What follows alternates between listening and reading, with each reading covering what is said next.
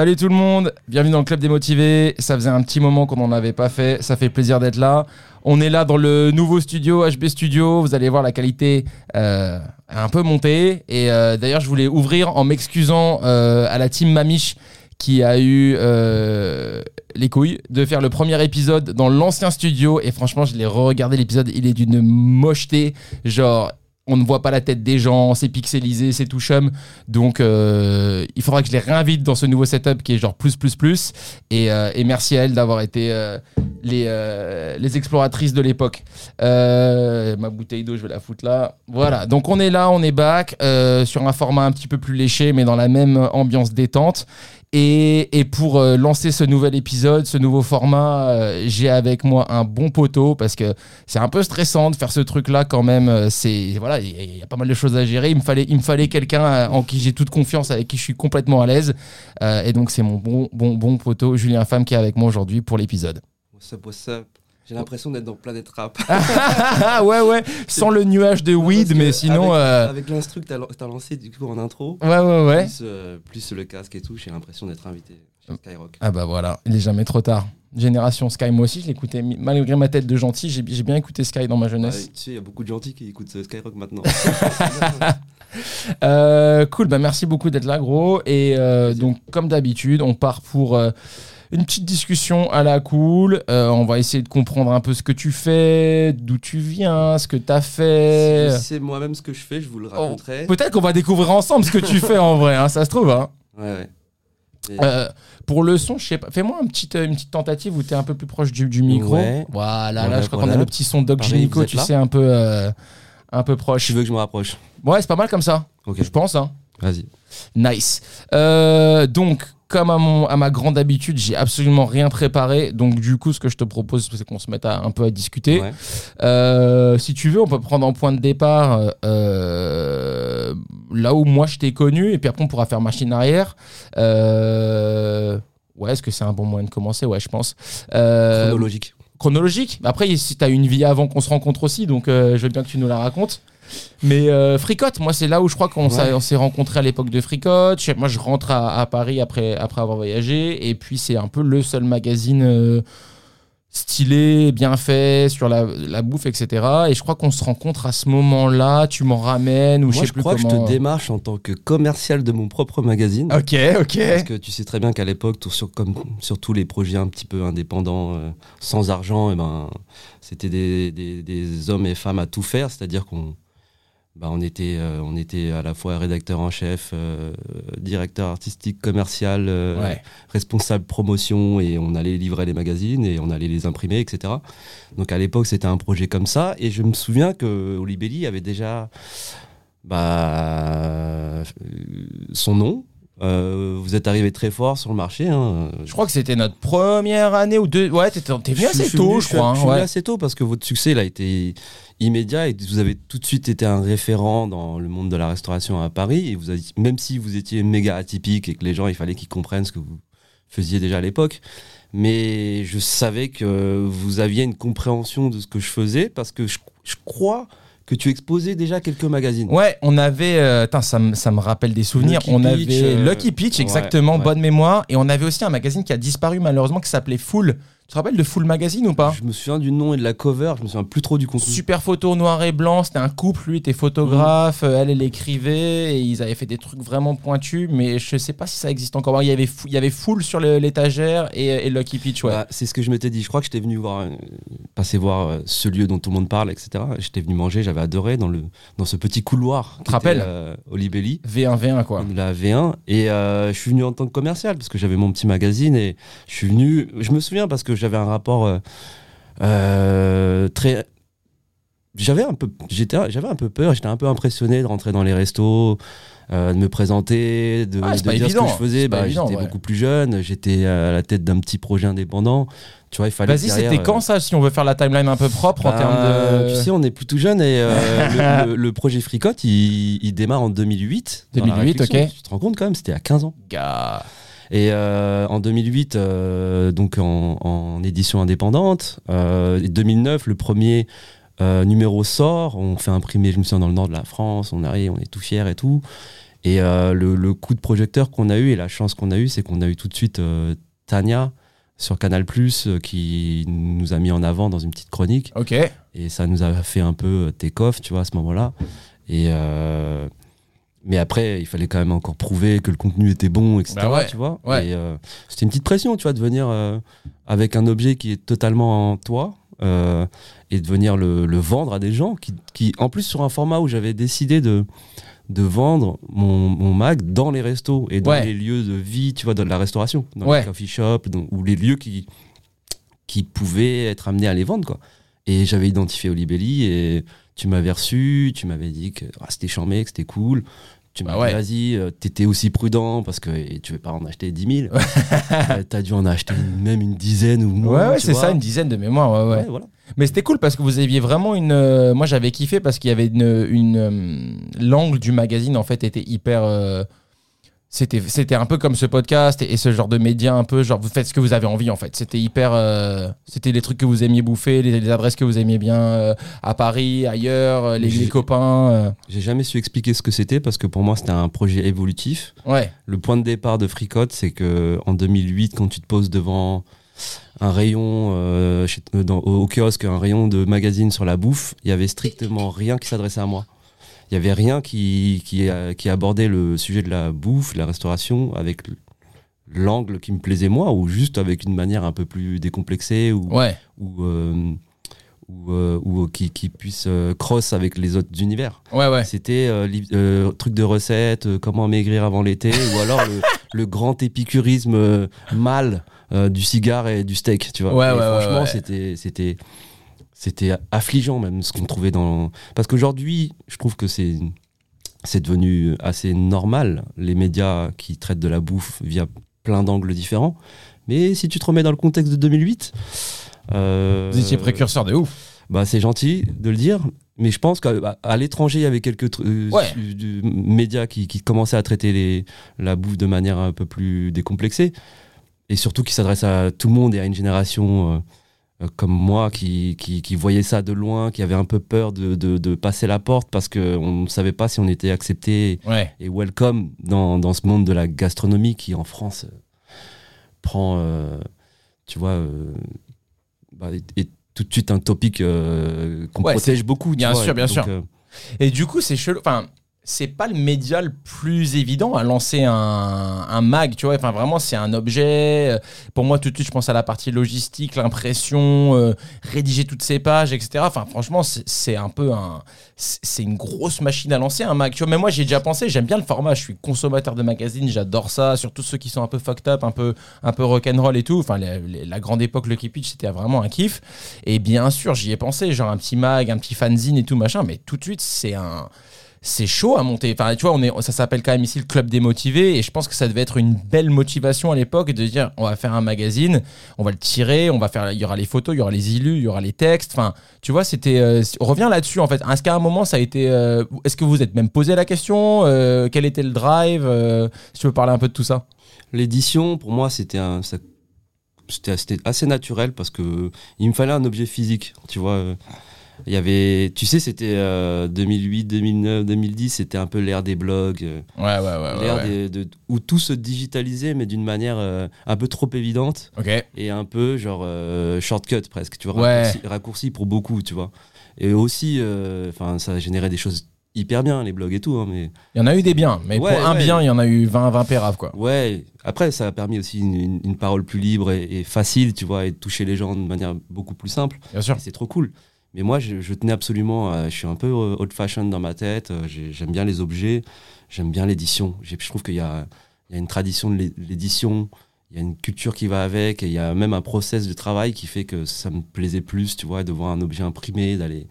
euh, passer enfin un bouclage de magazine pour tout éditeur euh, on sait ce que c'est Mec, Et- moi je connais pas du tout, j'ai pas ces, j'ai pas ces keywords, ça doit être ouf. Ouais, bah c'est, euh, c'est en fait, je suis content d'être passé par là parce que maintenant j'ai peur de rien quoi. quand, quand tu dors de, trois, trois soirs de suite sur un canapé pour euh, boucler un magazine euh, Ah. et que derrière en fait, tu es toujours pauvre, t'as t'as peur de rien. Ça, je peux te le dire. Ouais, j'avoue. Donc en fait, tu sais quoi, je- je- ce matin je me, je me suis réveillé, je me suis dit, L'émission, elle s'appelle le Club des motivés et tout, mais est-ce que je suis légitime pour ça Bah, et tout? gars. Non, parce que la motivation, bien sûr que je suis motivé, mais aujourd'hui, j'ai un autre équilibre et tout. Oui, bah. Et- mais j'ai été motivé de fou à un moment donné, Bah mais oui, en oui, étant oui. conscient. tu vois. Bah ouais. Moi, je le suis, mais je, je- Après, c'est normal qu'il y ait des fluctuations de motifs aussi. Enfin, tu vois, moi, moi aussi, euh, d'une certaine manière, euh, j'ai eu une, une énorme motif pour lancer HB avec Sarah, etc. où tu fais des trucs que tu ferais plus jamais. Tu parles du sommeil, on peut parler de la bouffe, on peut parler des. Ouais, de l'intensité, on, on a pris cher, quoi, tu vois, toi, moi, et tous les gens qui ont, lancé des trucs, euh, Sarah, tous les gens qui ont lancé des trucs euh, un, peu costauds, il faut quand même cette énergie de départ comme, euh, comme une fusée, tu vois, genre au début, c'est- du feu, des flammes, et ça brûle, quoi, tu vois, et après, bah, c'est sûr qu'une fois que t'es en orbite, bah, tu restes motivé, mais mo- tu passes moins en force, en fait. T'es, euh, Non, tu te connais mieux, donc euh, en fait, c'est le début, c'est important d'être conscient, d'être motivé. Tu vois. hmm. Euh, après, c'est presque quelque chose d'induit, tu vois. Ouais, ouais, ouais. Bien sûr que je suis motivé, je me réveille, c'est juste que je suis mieux organisé. Oui, voilà, c'est ça, c'est ça. et Les choses, se, les choses se, se calent et ouais, on passe moins en force, Il y a moins cette notion de motivé pour la survie, tu vois. Ouais, ouais. Parce que quand tu démarres et un projet, t'es que dans un état de survie, tu vois. Bien sûr. Et, et la motivation, elle vient de survivre. Ouais, ouais. Euh, là, aujourd'hui, on a la chance de faire des choses euh, qui nous font vivre correctement ou bien même. Et du coup, ben, la motivation, elle est toujours là, mais presque, elle est placée sur un, différemment. Le curseur, elle est plus passé sur euh, peut-être la, la- la performance ou, euh, ou euh, d'être fier de ce que tu sors. Ouais, ouais, ouais. La motivation, elle passe sur ça, moins sur la survie, tu vois. Une fois que t'as réglé un petit peu l'aspect financier de la chose. Ouais, bah, c'est totalement ça. Moi, je j'ai démarré pour survivre. Ouais, bien Euh, sûr. Tu vois, euh, enfin, c'est un- c'est une équation parce que euh, il y avait le chemin euh, prédéfini pour tout le monde qui est euh, trouve-toi un CDI, euh, trouve-toi une planque quelque part où Ouais. tu, tu- tu te fais de l'argent tous les mois et tout. J'allais dire justement, est-ce que tu aurais pu faire autre chose Ou est-ce que c'était une évidence Ou genre, comment, comment on arrive là, en fait, à, à lancer ce euh, magazine en Et 2008 tu sais, il suffit de il suffit de rien pour changer ta vie et moi je serais éternellement reconnaissant à mon frère qui m'a il m'a poussé un jour. Moi j'étais j'étais parti pour moi je viens de banlieue parisienne. euh, du Val d'Oise et euh, Pareil. Et le, le- le chemin, bah, tu le sais, le chemin évident, c'était euh, trouve-toi un CDI, c'est Mm. la sécurité, même tes parents te le disent, la société te le dit. Ouais, ouais. Après la fac, c'est normalement c'est CDI ou sinon ben tu rames et tu t'écroules et tu finis drogué presque. Ouais, C'était le chemin où voilà. Donc moi j'étais à deux doigts de prendre ce chemin-là, clairement. Après j'avais une motivation en moi enfouie qui était genre Déjà au bahut et tout, genre tu faisais les Ouais. choses un peu différemment et tout Ouais, ouais, j'ai ou- toujours été. des- Tu vois, l'école, euh, j'ai jamais été. euh, j'ai jamais été scolaire, comme on dit. Mais j'ai toujours réussi parce que je pense que je suis pas con, tu vois. Ouais. Mais que je- je- je- j'avais une, une intelligence, entre guillemets, qui ne fitait pas avec euh, le format de l'éducation nationale française. Et que du coup, ben, on pensait que j'étais bête, que, je- que, que j'avais pas envie, que j'étais un feignant et tout. Parce que, Ils t'ont fait un peu galérer au bahut et tout, genre c'était compliqué? Ouais, bien sûr. Bah, parce que moi aussi. on va pas se lancer sur ce sujet parce que pour moi, les- pour moi, la manière dont on. dont on, on- enfin, les choses qu'on met dans la tête de nos jeunes et de nous, hein, c'est. Il y a plein de choses à revoir. Après, est-ce que je ferais mieux Non, je sais pas. Tu vois, c'est un, sujet tellement délicat. Mais euh, la manière dont on s'occupe de la jeunesse et qu'on les motive, puisque le sujet, c'est la Bien motivation, sûr. il y a trop de choses à refaire. Ouais, ouais. Euh, Donc t'as quitté quand? T'as- T'as t'es allé au bout? T'as fait quoi? Moi, j'ai passé tout un peu ric-rac. Après, je suis allé à la fac. J'ai fait, une- j'ai fait la fac de Cergy-Pontoise en, en, en en LEA, Ok. donc langue étrangère appliquée. Il y avait un concours pour, pour montrer aux gens que je suis pas bête. Il y avait un concours dans ma fac qui envoyait genre trois élèves euh, à la Sorbonne, euh, Paris. Ok. Euh, donc, euh, Il y avait une sorte de golden ticket un peu. ouais, ouais. Et puis c'était un truc où il fallait euh, euh, prouver que tu étais le meilleur pour y aller. Moi, ça m'avait motivé de fou. parce que tout le monde me prenait pour un teubé un peu. c'est là, genre, Euh, c'est mon je faisais moment. le mariole tout le temps et que je travaillais jamais. Ouais. Et sur le truc, je me suis déterminé de fou et tout. Et je- je- j'ai été pris, tu vois, avec, Donc les Sorbonne grosses- avec les deux autres grosses têtes euh, de la promotion. Donc c'était un peu Mac Drop quoi. T'es parti en mode genre. euh, Ouais, juste pour montrer aux gens que j'étais pas si con. Après, je suis allé à la Sorbonne et pff, là, là, j'ai confrontation des mondes trop, trop, trop intense pour moi. Je me sentais totalement isolé, pas du tout accepté. Euh, J'avais un profil très différent des gens qui étaient, qui avaient beaucoup plus de, de bagages culturels que moi, Euh, parce qu'ils ont ça depuis qu'ils sont tout petits. que Moi, j'ai pas eu ça chez moi.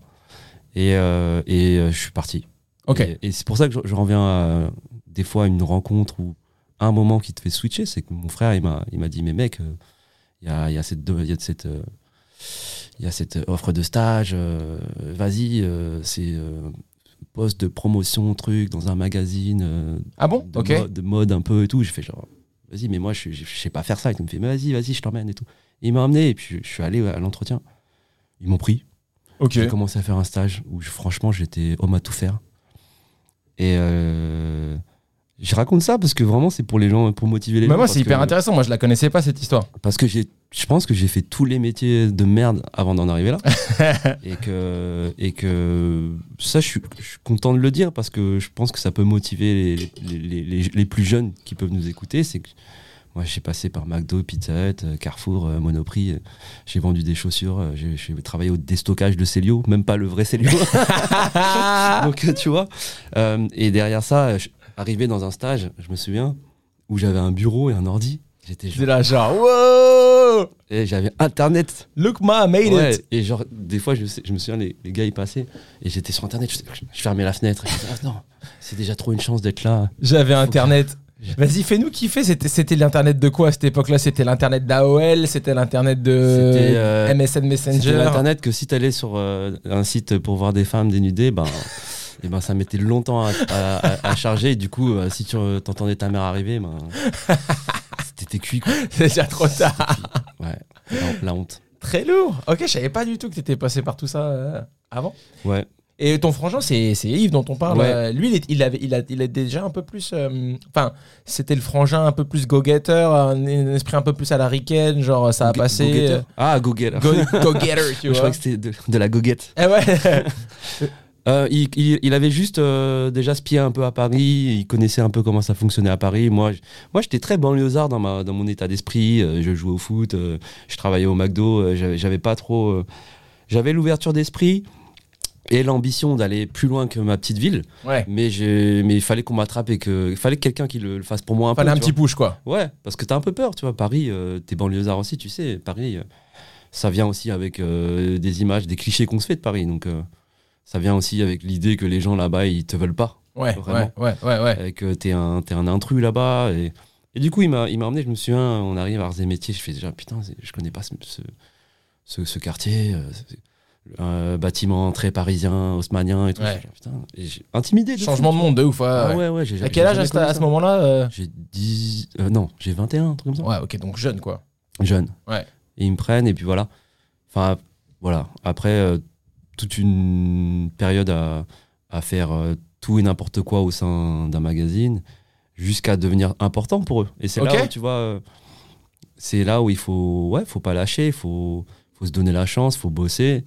Moi, je viens un peu de cette école-là, hein, de prouver avant de réclamer, tu vois. Ouais, ouais, Et ouais. donc, pendant longtemps, j'ai quand même fait un truc qui est un peu illégal. C'est pour ça que je vais pas citer de nom et tout, mais j'ai enchaîné deux stages d'un an. Ça se Ok, faisait pas dans le- ok, ok. Tu vois, j'ai vécu pendant deux ans avec un, des clopinettes parce que j'ai enchaîné deux ans de stage. Ouais.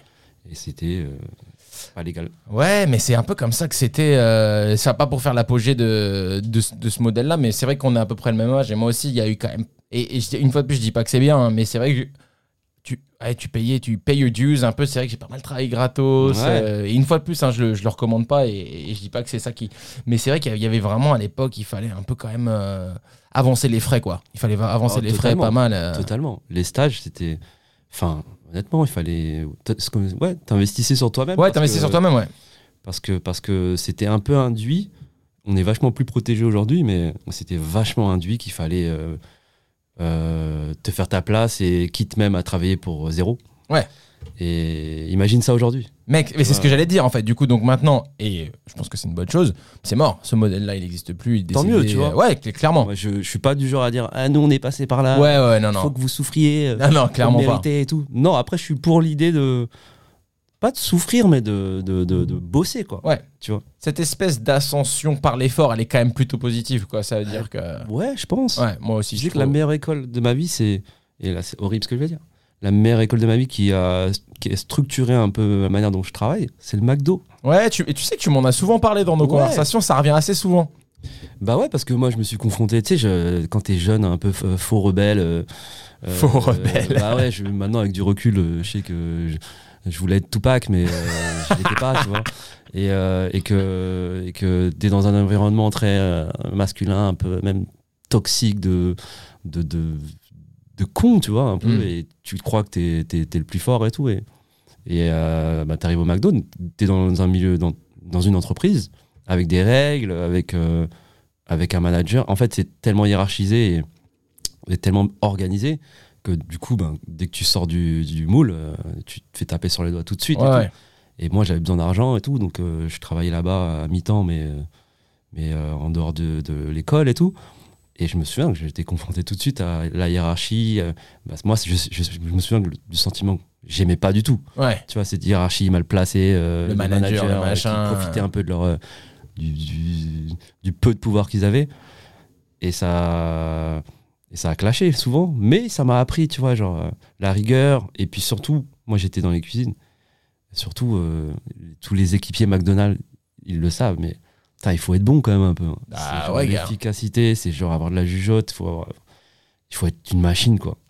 Les, les burgers, les, les recettes de burgers, tu les as. Il y a genre un manuel, tu les apprends toutes et après, euh, dans ta tête, tu En fait, sais qu'un Big Mac, ça monte. process que des recettes. C'est pas des recettes, tu vois, mais Process, genre une tranche de pain, une tranche de Ah ouais. machin. c'est des process où tu deviens une machine à la fin.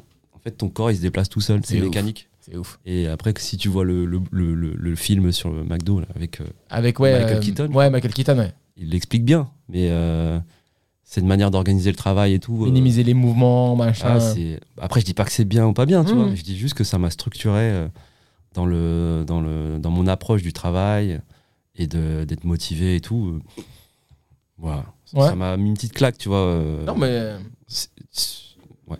c'est bien. Moi, je pense que c'est, je pense que c'est bien. Après, moi, tu vois, par exemple, pour Louis, je me dis, bon, quand t'as un enfant, après, t'as pas envie qu'il ait ses... Moi, j'ai fait de la salle plonge aussi. Enfin, je vais pas dire que j'en ai fait des milliers d'années, mais j'en ai fait et tout. Et à la fois, c'était un peu le pire. Et maintenant, je me dis, c'était, un peu bien aussi, tu vois. Et j'ai pas envie qu'il, passe par là. J'aimerais bien que ce soit cool direct. Mais en fait, au final, est-ce qu'il faut pas un moment aussi euh, faire ce genre de dose et... Ouais, ouais, je pense. Moi, je pense. Ouais. Moi, j'ai pas d'enfant, mais je pense que ça me déplairait pas que mes enfants euh, fassent un. Bah, passent par des. des- des moments difficiles, quoi. Ouais, Challenging. du boulot. Du boulot. Tu vois, mais Ouais. après, qu'ils choisissent eux. Moi, c'est Ouais, moi qui avais choisi le McDo, tu vois. Après, Ouais. j'aurais pu choisir autre chose. Mais qu'ils qu'ils choisissent eux et qu'ils qu'ils aillent se confronter au terrain, tu vois. De ouf. Ok, ok, donc euh, on est là. Après, à quel moment on passe de taffer part-time au, au- au McDo et sortir le premier, euh, la première édition de Fricote? Non, Fricote, c'est euh, un projet où bah, j'étais avec des associés à l'époque. bah, moi, je voulais partir de cette boîte. Ils m'ont laissé. Ils voulaient euh, me garder, donc ils m'ont proposé de, de construire mon propre projet. Ok. Et, euh, et moi, j'avais euh, cette passion pour la bouffe. Et cette passion, pour être honnête avec toi, elle vient d'une frustration. Ok. Je dis souvent C'est bien, c'était une de mes questions. Parfait, vas-y. Ouais, bah, je dis souvent ça. Je dis que toutes les passions, elles naissent un peu dans la frustration, comme les gars qui s'achètent des, des baskets euh, et, et qui, en- qui en remplissent tous les placards parce qu'ils en ont pas eu quand ils étaient petits Hmm. et qui les voyaient à la télé. Voilà. Bah, moi, la cuisine, la culture gastronomique française, la cuisine de mon pays, bah, je la connaissais pas. Puisque j'ai grandi dans, dans un foyer vietnamien, on mangeait vietnamien.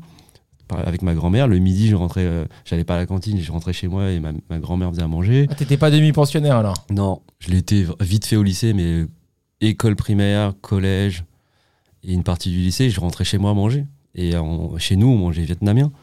Et euh, ma mère, elle, elle était caissière chez Monoprix toute sa carrière, plus de 30 ans. Ah ouais Et euh, j'ai connu les produits de la gastronomie française. Je sais que c'est bizarre de l'associer comme ça, mais via les produits Monoprix. Ouais. Pour moi, Monoprix gourmet, avec l'étiquette qui brillait un peu, c'était le luxe. C'était Petrosian, tu vois. Ils, ils avaient bien marketé le truc. Ouais, ouais. Et, euh, Le et- petit pâté un peu rush, euh, la petite Ouais, tranche. Même euh. le fromage, j'ai même le connu, euh, fromage. Tu vois, pour moi, le- un produit français, c'était le Caprice des Dieux, tu vois. Ah ouais, Donc, ok, yes. Le, le Roquefort Société. Ouais, ouais, ouais, ouais. et, ouais. euh, et du coup, j'ai découvert la gastronomie française via les produits de supermarché que ma mère ramenait parce que discount, machin et tout. Ouais, fin de, fin de série, fin de machin. euh. Ouais. Mais j'avais bien conscience qu'il y avait autre chose et qu'il y avait une vraie culture, tu vois, autour de moi et sur la bouffe que je connaissais pas parce qu'il y avait les émissions et tout. Il y avait, Ouais. tu vois, moi, quand tu vois Héros Buchon là sur la 3. Bien sûr, bon appétit, bien sûr. Ouais, et ben tu, tu disais, putain, j'ai jamais goûté ça, machin, machin. Et, euh, et ça m'a rendu très curieux et un peu fasciné et un peu, genre, est-ce que j'ai ma place là-dedans? Est-ce que j'ai le droit de goûter ça, machin et tout? Mhm. et, euh, et, euh, et la bouffe, quoi. Donc la bouffe a toujours été un sujet autour de moi Et euh, C'était famille, enfin même si c'était euh, dans le registre vietnamien, c'était vous étiez quand même une famille bouffe aussi, euh, genre les passages à table, les bah, machins, c'était un sais, peu. dans la culture vietnamienne qui est très taiseuse, on dit peu, on dit à travers les gestes et, et la- et l'amour se traduit par la bouffe qu'il y a sur la table. beaucoup. C'est le langage d'amour de ma grand-mère, de ma mère. c'est, on le dit souvent, mais genre une maman, je, je- je l'étends à beaucoup de pays d'Asie, mais une maman euh, asiatique qui va dire, euh, elle va toujours demander si t'as faim, tu vois. ou, ouais, euh, ouais. c'est le langage d'amour. Il y a un très très très beau euh, d'ailleurs court métrage qui s'appelle Bao. Ah, il est mort. Il est fantastique. Je le montre à, à qui veut le voir parce que il est tellement. Un Pixar, là, si le tu Pixar. chiales pas quand tu regardes ça. Mec, t'as si pas de cœur. Si tu pleures pas, t'as pas de cœur. Ouais, C'est pas possible. ouais. Et, Il est fou ce il truc. est trop mignon. Ah ouais, ouais. Et euh, voilà, ça exprime bien un peu ce, ce- comment j'ai grandi et tout. Et la bouffe, quoi. Ouais, la bouffe. Et Fricotte, ben, c'est venu euh, parce que parce qu'ils m'ont laissé libre de, de créer un projet éditorial et j'ai- je l'ai axé autour de la bouffe parce qu'il n'y avait aucun magazine qui s'adressait à moi. Et là, t'avais euh, carte blanche. euh, c'est un peu toi qui j'ai- l'as J'ai drivé. créé un concept qui était genre. euh, voilà, je voulais faire un, un- un cross avec tous les univers créatifs. Tu vois, moi, j'étais vachement intéressé par le graphisme, par la musique, par le cinéma, par le sport. Et, et en fait, je voulais traiter de tout, de tout ça. Ouais. Donc, j'ai pris l'angle de la bouffe pour traiter de tout ça. Parce que s'il y a bien un truc universel et, et qui ras- rassemble tout le monde, c'est la, la graille. C'est la graille, ouais, ouais. Et, euh, et ça c'est devenu un peu une évidence. Donc le, le concept fricote est né, ou avec, euh, on a tranché très vite par les couvertures parce que les couvertures étaient invisuelles. Et je me souviens qu'à l'époque, ben, quand tu étais en kiosque, il fallait mettre Fallait des que ça des tape. titres, des sous-titres, des gros titres, de, il y avait Ouais. tout quoi, tu vois. ouais. ouais. Ouais, les magazines, tu avais une image et était entouré de. Oui, oui, oui, oui. Ben, nous, on a fait l'inverse et, et j'avais décidé que un visuel. Bam, Tu vois, avec un logo. tu vois. Et, ça a marché. Ça a marché. On a eu notre petit succès à nous. Euh, on a fait. euh, moi, j'ai fait 17 numéros. C'est beaucoup quand même. hein. C'est beaucoup quand même. Ouais, c'est beaucoup. Et, euh, et voilà. Ok. Ok, donc ça c'est l'épisode fricote, très cool. Euh, moi je t'ai rencontré là, puis c'est bien comme ça on a parlé aussi un peu de, de ce qu'il y avait avant ça, donc on est, on est pas mal, on est à jour là. Il y a eu l'avant, il y a eu l'arrivée sur Fricote. Euh, Fricote se termine, l'aventure Fricote se termine. Euh, libre à toi de, de, de, de- de creuser sur la fin de la- la- l'aventure Fricote ou non. Et ensuite, qu'est-ce qui se passe? Donc là tu rebondis sur quoi? La période presse ça se termine. Ouais. Tu te poses des questions, tu, tu, tu bifurques. Qu'est-ce qui Bon, se passe en à fait, ce moment-là? Je pense qu'au bout d'un moment, euh, l'édition, c'était déjà compliqué en 2009, ça l'est encore plus aujourd'hui, mais tout le monde disait en 2009 que quand on a commencé, que l'édition se cassait la gueule de toute façon. C'était une réalité, c'était le contexte économique de l'époque. Ok. Euh, on l'a quand même fait. C'est juste que ça fatigue de faire six ans de, de magazine, d'édition. On- J'avais créé en même temps l'agence L'Office Fricote parce que les gens étaient intéressés par notre approche éditoriale Ok. sur la manière Ah, donc vous faisiez un peu aussi du consulting, Ouais, des trucs ouais, comme ça. euh, Ouais, j'ai travaillé sur des gros projets de marque euh, à l'époque parce que, parce que les marques s'intéressaient à notre prise de parole. Mais ça, c'est la deuxième partie euh, de Fricote parce que la- les trois premières années, je peux te dire que j'ai galéré à rentrer euh, des annonceurs, comme on dit dans le milieu de l'édition, donc des, des, des pubs, des, des marques qui font de la pub dans ton magazine et qui te payent. Euh, j'ai galéré beaucoup. Et puis j'en avais un peu marre de ce rapport où Ouais. euh, on était totalement, euh, toi qui, qui, qui a vraiment cette conscience de l'indépendance dans tous tes projets, euh, ben l'édition ne l'est pas. Ouais, ouais, pas ouais. indépendante puisque il n'y a aucun média qui est vraiment indépendant étant donné que Tu produis avec tous- l'argent d'un tiers, quoi. ouais de pub. Ouais. Et du coup, euh, et là où la frontière où moi j'ai dit stop, c'est euh, le public rédactionnel. Ah ouais, mais ça, c'est- ça c'est Ouais. ça, c'est n'importe quoi, ce truc-là. Ouais, c'est- des fois bien fait. Moi, je respecte Ouais. quand c'est bien fait et que ça a du sens, mais en gros, le public rédactionnel, c'est une marque qui te paye pour euh, intégrer ton contenu rédactionnel, quoi. Ouais, Pour, pour faire passer les messages c'est du marque. camouflage. c'est Ouais, après, des fois, c'est après il y a- c'est c'est bien charté, donc aujourd'hui, on peut pas juste cacher de la pub dans Ouais, le ouais, contenu, ouais. tu vois. Heureusement, vraiment. à une époque, c'était tendu quand même. Bah, tu vois, maintenant, su- le sujet, il se, il se déporte sur euh, les réseaux sociaux, maintenant. Tu vois, maintenant, ouais, le contenu euh, sponsorisé. Voilà, ça, voilà. en fait. C'est bien, tant que c'est labellisé, après, moi, moi ça me va. C'est juste quand j'ai l'impression de me faire, euh, tu vois, genre, t'es là, ça c'est chelou quand même. Ouais, bah, à l'époque, il y avait ce truc quoi. où ils voulaient, euh, comme on avait une identité forte, et ben, ils voulaient pas juste poser une page de pub. Moi, Mhm. ce que je voulais, c'était ça, c'était que les, les gens viennent poser une page de pub. Eux, ils voulaient Ils voulaient- venir se glisser dans le tissu un peu. ouais, comment euh, faire un truc où euh, on crée euh, un article éditorial ensemble, on crée une OP ensemble, machin et tout. Du coup, c'est devenu vachement ce travail où j'étais au service des marques pour passer leurs messages. Ouais. Et du coup, j'étais une agence de pub, quoi. Et Ouais, après, ouais. je le fais, je le fais aujourd'hui, donc c'est pas, c'est pas ce qui me dérangeait en soi, c'était le, le fait de le, de le merge, de le mixer euh, à mon propos éditorial. Ouais, ouais, ouais. ouais.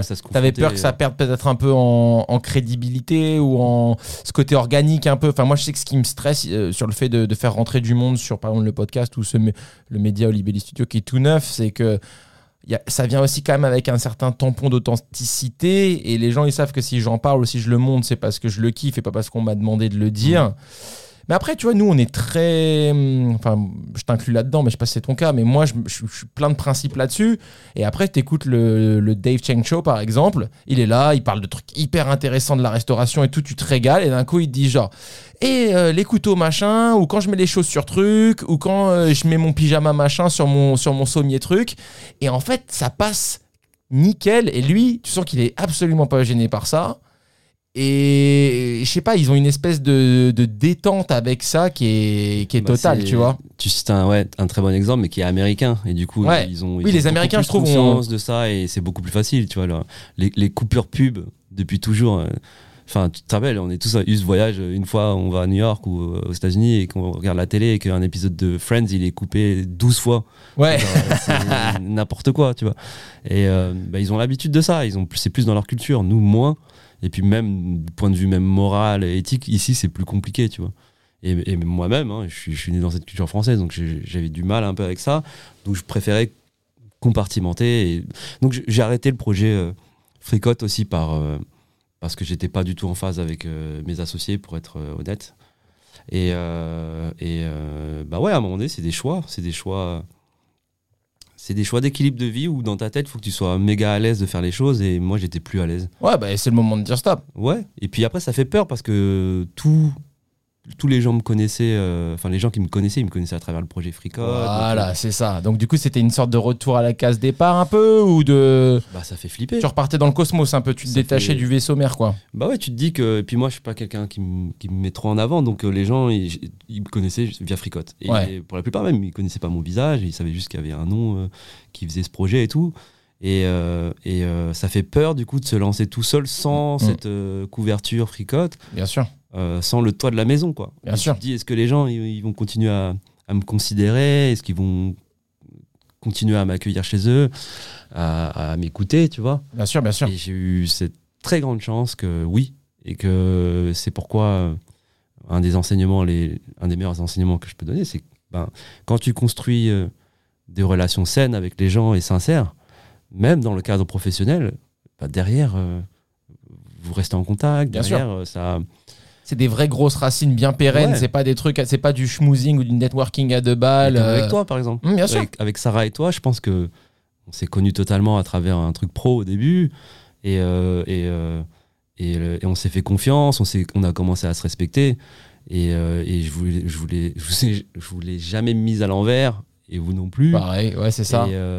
Et, après, voilà. Hum. Après, on se respecte et on, reste dans nos vies respectives, tu vois. Bien sûr, bien sûr, bien sûr, bien sûr. On avance en parallèle, on se Ouais. check de temps en temps. Et, euh, et donc, du coup, qu'est-ce qui se passe Euh, Raconte un peu le, le next step, du coup. Donc, te voici seul, te voici euh, sorti Ouais, ça a du- été euh, assez douloureux parce que le projet Fricote, c'était vraiment moi. Euh, J'avais euh, j'avais du mal à, lâcher. J'avais le compte Instagram de Fricote à l'époque. Je me souviens, il, a- il était- il avait plutôt un gros reach. Et c'était mes, les images, des- mes images perso. Ah, donc De- t'as dû lâcher ça aussi, t'as dû rendre ça. Et c'était c'était pas douloureux de lâcher un outil. C'était douloureux de lâcher un truc où je m'exprimais à travers euh, euh, ma vision un petit peu des choses et tout. Et du coup, de reconstruire tout ça, reconstruire son audience et tout. Mais après, je, je me suis dit, au final, je vais lancer un nouveau projet, mais vraiment autour de moi. Hum. Pour la première fois, je vais essayer de me mettre en avant et tout, parce que du coup, au moins, je saurais si les gens sont là pour moi réellement ou pas. Fricode, il y avait toujours ce doute de ben, quelle est la porte d'entrée euh, pour venir chez Fricode. Des fois, ils ont, ils ont, ils ont entendu parler vite fait, machin. Oui, oui, oui. Est-ce qu'ils viennent pour moi réellement? Est-ce qu'ils viennent pour le magazine? Je savais pas trop. Ouais, Là, en tout cas, euh, et, euh, et c'est aussi c'est cool parce que ça me permet d'expliquer pourquoi le nom Family First. ouais. Et moi, je suis chaud aussi parce que je connais pas vraiment tout ça. Bah, c'est, c'est, Prends ton temps de- avec ça, ça m'intéresse. Ouais, bah, c'est, c'est important parce que ça, ça détermine un peu tout le reste. Tout- Ok. tout- toute la suite de ma carrière, c'est- ce nom-là, il est important pour, parce que j'ai été. euh, je me suis senti vachement trahi sur le projet précédent, que j'ai perdu, que j'ai dû rendre. euh, j'ai donné beaucoup de temps, d'énergie, de, ma vie, et j'ai quasiment rien gagné dessus. Euh, et, et tout ça pour en arriver à me retrouver seul à un moment donné face à le futur et me dire qu'est-ce que je fais maintenant? Open Et, road, quoi. Ouais, et du coup, je me suis dit, bah, écoute, je vais, je vais créer une entité, parce que je savais pas ce que ça allait être, une agence ou quoi que ce soit. J'ai dit, je vais créer une entité qui, euh, dans laquelle il y aura mon nom. Parce que mon nom, on peut pas le voler. Ils pourront pas me ken comme ça. Ouais, mon nom, c'est mon nom, et on pourra pas le voler. Et puis, euh, et j'étais, euh, j'avais la chance, de, tu vois, d'avoir construit un réseau ultra sain autour de moi de gens qui voulaient me suivre. Et j'avais, déjà à l'époque, je connaissais très bien Jean Julien l'artiste Jean Julien. Et euh, j'en avais parlé avec lui et tout. Et, et euh, tout de suite, il, il m'a proposé son aide. Et je lui ai dit, ben, ce serait trop cool que tu me fasses un petit logo. Mais du coup, qui me personnifie un peu parce que. Et je déteste ça parce que j'aime pas trop. euh, Ouais, c'est pas trop dans ta- avec ouais. les lumières sur moi, mais je sais pas. Merci d'ailleurs, hein, franchement. Je l'aurais fait, d'ailleurs, je le précise, je le fais ici, mais, mais euh, j'ai beaucoup de propositions et tout. Pas pour dire que je suis une resta, Mm. mais euh, juste pour dire qu'il y a, y a très peu d'endroits où euh, je pense que j'ai envie de raconter les choses, où, où les gens permettent une tribune euh, euh, positive, bienveillante et euh, intelligente. Il Merci. y a plein de médias, mais. Bah franchement, en vrai, prenons ce petit apartade pour dire que moi aussi, je suis franchement hyper touché que tu le fasses parce que tu le fais peu. Euh, et du coup, je me sens toujours hyper privilégié quand je reçois des gens qu'on voit nulle part ailleurs. Et en fait, pour, on en revient à ce que tu disais tout à l'heure, quand tu mets pas de douille, quand tu fais pas de plan à l'envers, quand tu construis une réputation saine, euh, les gens baissent la garde, les gens viennent. Et c'est Mm. vrai que j'arrive du coup grâce à ça, euh, parce que Olibelli, j'espère, je crois, est connu pour être une boîte carrée et avec des valeurs. Et du coup, les gens, les gens acceptent de venir. Et du coup, euh, tu m'as même pas fait. C'était oui direct. Et en fait, du coup, euh, bah, ça, fait, ça fait grave plaisir. Ça fait grave plaisir. Et euh, donc, merci. Et puis en plus, c'est pas évident plaisir. parce que cette version-là du studio est un peu plus impressionnante que celle d'avant. Donc euh, voilà. On est en chaussettes. On est. Ah, mec, je suis pieds nus Gars, je suis pieds nus Il faut que les gens sachent que. On est très confort. Il y a la petite voix de Nico dans, dans, dans le casque et je suis en chaussettes. On est en détente ou pas On est grave en détente. J'ai décidé d'en faire une zone sans chaussures, un peu euh, façon. Euh, Mais tu sais, c'est des symboles comme ça hmm. et qui disent beaucoup, je trouve. C'est un détail, c'est un détail, un symbole, mais ça dit beaucoup parce que tu mets les gens dans une intimité. Ils- Et puis nous, on arrive, il y a un cérémonial où tu as envie de respecter le studio, le lieu. et ben, déjà, les gens qui auront la chance de venir ici, ils verront le, le travail absolument dingue que vous avez fait pour créer ce studio en tant qu'indépendant, C'est cool, non? à préciser et à bien préciser. Et c'est incroyable. Ouais, C'est- ça tue. c'est plus beau que, on disait Skyrock, mais tu les défonces. Ils aiment bien clasher euh, Sky, il faut faire attention. Bon, on a fait une parenthèse, mais ça fait plaisir. Franchement, j'ai j'ai le cœur euh, tout chaud. Euh, merde, on disait quoi du coup? Ouais, Euh, On était sur le, le nom. Oui, Et, voilà le euh, nom. Jean-Julien, le nom, Ouais. et, et faire un truc plus avec ton nom, du coup, comme ça, Ouais, on pourra pas te. euh, pour remettre le truc dans le contexte, euh, je viens, je ressors d'un truc un peu traumatisant de quitter mon petit bébé euh, fricote que j'avais vraiment géré de A à Z pendant 6 ans et 17 Gars, numéros. c'est énorme. Ouais, c'est énorme. Et, euh, et de partir sur un conflit comme ça, euh, j'ai pas envie d'entrer dans les détails de ça parce que ce, ce- ça pas, t'as mérite pas. tu vois. ouais, ouais. Mais euh, moi, j'estime avoir raison. Et de, de partir et de voir d'en arriver à la solution que, que pour le bien de tout le monde, en fait, euh, la seule solution, c'est que je m'en aille et que je leur laisse mon bébé. C'était très douloureux. Ouais, ouais, Et que ouais. je leur laisse ça. Ça a dû être courageux de ouf, hein, en fait, de dire euh, vas-y, tu sais quoi, ciao. C'est- c'est- Ouais, ouais, c'est- mais c'est- c'était c'était dur parce que c'est couplé à la peur de se lancer seul, tu vois. Et, euh, Bien sûr. et c'est là où je veux absolument motiver les gens. Les gens qui sont en reconversion ou qui, qui, qui pourraient douter parce qu'ils font, ils sont rattachés vachement à une entité et qu'ils ont peur de, de, de se lancer seuls, ben si ils ont lancé des, enfin si ils ont, ils ont créé que des relations saines avec les gens, avec leurs prestats, avec leurs collègues, avec tous les gens avec qui ils ont bossé, moi je pense qu'ils peuvent être confiants. Voilà. De lâcher la branche et de passer à la suite. Ouais, ouais. Parce que les gens suivent, les gens, euh, les gens au final. euh, Complètement. et Ouais. tu sais, ça m'a permis, un super tri. Moi, les gens qui, qui sont restés de l'autre côté, qui sont Mmh. restés avec les autres, Ça a fait un petit côté. euh, ouais, ouais, ouais. ouais. moi, je les ai vus direct. J'ai fait Ah oui, Ok, bye. au moins c'est net. Ouais, et les, et les vrais gens qui m'ont suivi, et c'est là où je reviendrai à Family First, mais pour les gens qui, qui, qui voient mon, mon environnement aujourd'hui, mes amis, les gens avec qui je bosse et tout, mais tout naît là-dedans parce que oui, euh, j'ai des potes et tout qui font. Moi, je suis trop fier et heureux d'être entouré de gens méga talentueux, euh, indépendants, qui font leur, euh, qui font leur chemin, et c'est trop beau de voir des gens se développer et devenir genre tellement successful et c'est- c'est c'est trop beau. Et tous ces gens-là, la, la plupart aussi, c'est je les ai. Faut comprendre que mon cercle de- gens autour de moi, je les ai rencontrés en bossant. Ouais. Tu vois, c'est pas, on n'est pas devenus potes comme ça. On est, on, Oui, on est, faut s'enlever cette idée de cercle, de, de, de, de trucs, de Non, pas-. Ouais, ouais. C'est une réalité maintenant, c'est sûr. Mais je veux dire, moi, les- y a, la plupart, je les ai rencontrés parce qu'on a bossé sur des Bien projets, sûr, bien sûr. parce qu'on s'est entendu, on partage les mêmes valeurs, on a vu qu'on partageait les mêmes valeurs, et que derrière, on, est, on devient pote, forcément. Ouais, bien sûr. Parce que c'est le chemin naturel d'une relation saine, tu vois. Bien sûr. Et euh, donc, Jean-Julien, qui avait fait la cover d'un de mes magazines, et c'était trop beau. Ce magazine, je l'adore, cette cover, parce qu'à l'époque, on, Je était sais en- pas si je l'ai eu celui-là. on devait être en 2013 ou un truc comme ça, et on, on- on traite du sujet du téléphone à table. Ah, et, non, je, je et je lui- et je lui dis, putain, mais mec, le, le téléphone, il, il a une place tellement importante maintenant. Ouais, Tu, intéressant. Tu, es sur Internet pour chercher l'adresse du resto, tu as la navigation qui t'y amène. Ouais. T'arrives, euh, tu, euh, tu prends en photo tes plats. Ouais, Ensuite, ouais. tu, euh, Tu, tu review, tu review Ouais. ou tu, maintenant, tu peux même payer. Ouais, vois, tu donc, peux euh, payer, Et, tu euh, review, ouais. et la place du téléphone, et il avait fait une super cover que j'adore toujours. Et, et c'est de ce projet, on est devenus amis. Et, et voilà. Et du coup, il, il- il me dit. Enfin, il, il- est partant pour m'aider et tout, et il, crée ce logo Family First avec moi. c'est censé, être moi, ce personnage et tout. Oh, si, quand même, on le remet. Ouais, et, et, euh, tout ça pour dire que je voulais tout recentrer sur euh, moi et faire ce tri définitif de qui est avec moi, qui ne l'est pas. Hum, hum, et hum, les gens qui vont embarquer, maintenant, ils vont embarquer vraiment pour mon identité. Ma proposition. Ouais, ma Ouais. proposition. C'était presque un mécanisme d'autodéfense en fait. C'était tu mettais en place un peu euh, des sortes de murailles un peu pour ouais riche de cette première expérience où ça s'est fini un peu par une petite enculerie etc Mhm. où tu as laissé ta personne de ton temps de tes finances etc version 2 je reviens plus fort je reviens équipé et euh, euh, on me la fera pas une deuxième fois Totalement. J'étais quand même dans un truc de défense, Hmm.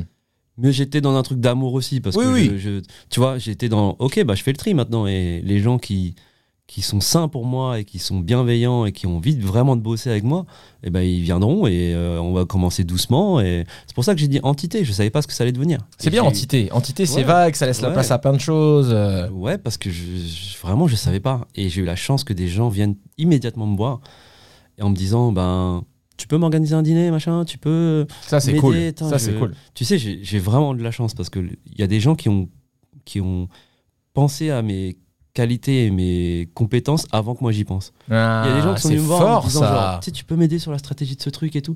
J'étais genre en mode, euh, ben ouais, Ouais, Si tu veux. Ouais. mais je sais pas le faire et tout. Il me fait, ouais, mais vas-y, si tu sais le faire, vas-y, viens, on fait. T'as des, t'as des noms en tête? Tu veux faire des petits shout-outs de gens qui t'ont euh, qui étaient vraiment là, Bah, genre euh, ah bon? Bah, vous, Sarah et toi Ok. Bah, d'une certaine manière, ouais, parce que tu sais, toute cette idée de. Bah, t'as t'as reach out to me, comme on dit. Ah oui, tu Euh, penses à l'époque de Olibelli 5 quand on a fait les Bah, L'identité avec, et tout. Alexis. Euh, Mais là, t'existais déjà depuis un petit moment, non? Ouais, ouais, mais quand même, tu vois, c'est sur le sujet du branding, sur le- la strate de com, Ouais. tu maîtrises beaucoup. Tu vois, c'est des, trucs tout bêtes, mais c'est- quand on fait appel à toi, bah, euh, déjà, c'est un. T'es fier, ça, ça te donne confiance. Euh, et. Moi, puis- le, le constat que j'avais fait à l'époque, quand on voulait, euh, pour replacer le contexte, on ouvrait le grand Olibelli, on se sentait un peu attendu au tournant, et puis jusqu'à maintenant, toute la com avait été faite vraiment en mode garage, quoi. C'était, c'était du, du Photoshop sur le laptop à la maison, et c'était passé en mode, il n'y a pas de thune, et, et- et au final, ce qui est important, c'est ce qu'on mange, et c'est pas forcément la typo ou le calage parfait. Donc, on a ouvert comme ça, on a, on, on- on a, on a rené comme ça un moment, puis là, on, on passait à quelque chose de plus gros, de plus costaud. On a voulu un peu un peu, un peu recommencer tout ça. J'ai fait des rendez-vous en agence. euh, avec Sarah, on allait voir un peu euh, des agences, quoi, parce que tu penses qu'aux agences à un moment, puis il n'y avait pas de feeling en rendez-vous, euh, ils captaient pas notre ADN, ils nous proposaient de claquer des, looks standards, un peu entre guillemets, des templates limite, tu vois. Et c'est toi qui m'as dit à l'époque, m'a dit, je crois pas que ce soit la bonne piste pour vous, peut-être garder ça dans la famille, justement, tu m'avais dit, genre, voilà. Moi, et c'est pas, que tu t'étais vendu, mais tu avais dit, genre, peut-être nous, on devrait gérer ça parce qu'on vient manger depuis longtemps, parce qu'on sait ce que vous essayez de faire, parce qu'on on, on- on- on mange, on boit ce que vous faites, on capte votre service et tout. Genre, peut-être que ces grosses boîtes sont pas pour vous. Viens, on le fait entre nous, viens, on le fait en interne, limite en interne, quoi. Tu vois, Mm. tu m'avais dit et, et ça, et ça va bien se passer, quoi. Ouais, ouais. Bah, je regrette pas de t'avoir dit Bah, ça. moi parce non que plus. C'était, c'était plus comme euh, un vrai conseil que je pensais utile pour toi de recevoir à ce moment-là, parce que c'est une réalité. Les gens, de l'époque, en tout cas, qui proposaient leurs services, c'était naze. Ah bah mec, Donc, laisse euh, tomber. Donc euh, après, je dis pas qu'on a fait un truc de ouf. Si, c'est beau. Non, ça tue, mais c'est encore là. On est en, on parle là, on est en 2023. Ouais. Vous avez sorti ça en 2017, donc c'est quand même une identité qui a tenu 6 ans Mm. dans une époque où les choses vont vite. Euh, les années comptent double presque, tu vois. Donc, Ouais. euh, et là, à peine maintenant, on est en train de, re, Ouais. de refaire une refonte, mais. euh, Mais tu vois, si tu prends ce projet-là, c'était donc avec Tirsa, Ouais. typographe, oui, ça, ça artiste, explique euh, parfaitement ce que tu viens de dire. Et, et, euh, et, euh, et Kevin. Ouais. Kevin Lucier, quel Qui est ton, tout ça, c'est ton entourage, quoi. Ouais, et puis tu vois, et, je suis trop fier et content d'avoir créé cette petite boucle, euh, ces petites tables. euh, Je, je revois souvent cette, cette photo que tu avais mis Ouais. autour d'une table ronde, nous qui bossions sur le, sur le sujet. Ouais, je m'en la rappelle. nouvelle identité de Holly Belly. Dans, Donc, dans, euh, dans mon nouvel appart, euh, dans le nouvel appart de Sarah et moi à Paris, quand euh, on attendait Louis, il y avait rien. Il y avait genre Ouais, une banquette une du resto et une table. Ouais, Une table et nous. je la vois la photo. Et puis on a bossé sur le truc euh, en, en équipe et nous, on se considérait. on, on- on est, on était une dream team, tu vois. On était genre, ouais, on est trop fort et tout. et c'est cool. Et, Bien sûr. euh, et ça a donné ce que ça a donné, parce qu'il faut être confiant dans ce qu'on fait aussi. Et, et euh, cette grosse fresque de Holy Belly faite par Bien sûr, au folie. euh, tu sais, de réfléchir à tous ces sujets avec toi, c'était hyper intéressant, parce que de se dire euh, bah, la signalétique sur place, euh, où elle doit se situer et tout. Et puis Kevin, Alexis et tout, c'est aussi des, des masters dans ce qu'ils C'est font. tellement et- des masters. et ils ont des opinions mais tellement intéressantes sur le sujet. Et c'est, c'est trop important de s'entourer de gens compétents, quoi. De ouf. Et t'en as fait d'autres, du coup, après c'est un peu devenu. Enfin, je, je sais pas si HB c'est ce- le truc qui a permis d'eux, mais vous avez continué après cette équipe-là, tire Ouais, ça, après, c'est- quel. c'est même euh, pas quelque chose que je que j'ai que j'ai advertise, tu vois, comme Ouais, ouais. compétence, tu vois. T'as jamais sont- advertise quoi que ce soit d'ailleurs. Non, mais je vais, je, vais, je vais commencer à le faire bientôt parce que j'ai, j'ai la chance d'avoir une équipe euh, avec Aneta et Flo, Florian aujourd'hui, euh, qui m'accompagnent et qui, qui, qui croient vachement au projet Family First. Et que moi, j'ai besoin aussi de, de passer le relais à des gens et, à faire confiance à des gens. Là, t'en es là, là, t'en es à cette partie Ouais. délégation, là, ça, tu rentres là-dedans? Ouais, surtout sur la partie production, parce qu'au au final, Family First, euh, qu'est-ce que c'est, Je savais pas. Et ça a été. euh, bon, maintenant, c'est plus clair, mais on, on est une agence créative euh, qui traite du sujet de la, de la bouffe. Là, je suis en train d'essayer de trouver tous les wordings autour de. C'est pas mal, l'agence créative, c'est bien, je trouve. Ouais, mais moi, j'ai- j'aime j'ai- j'aime bien dire, c'est une agence.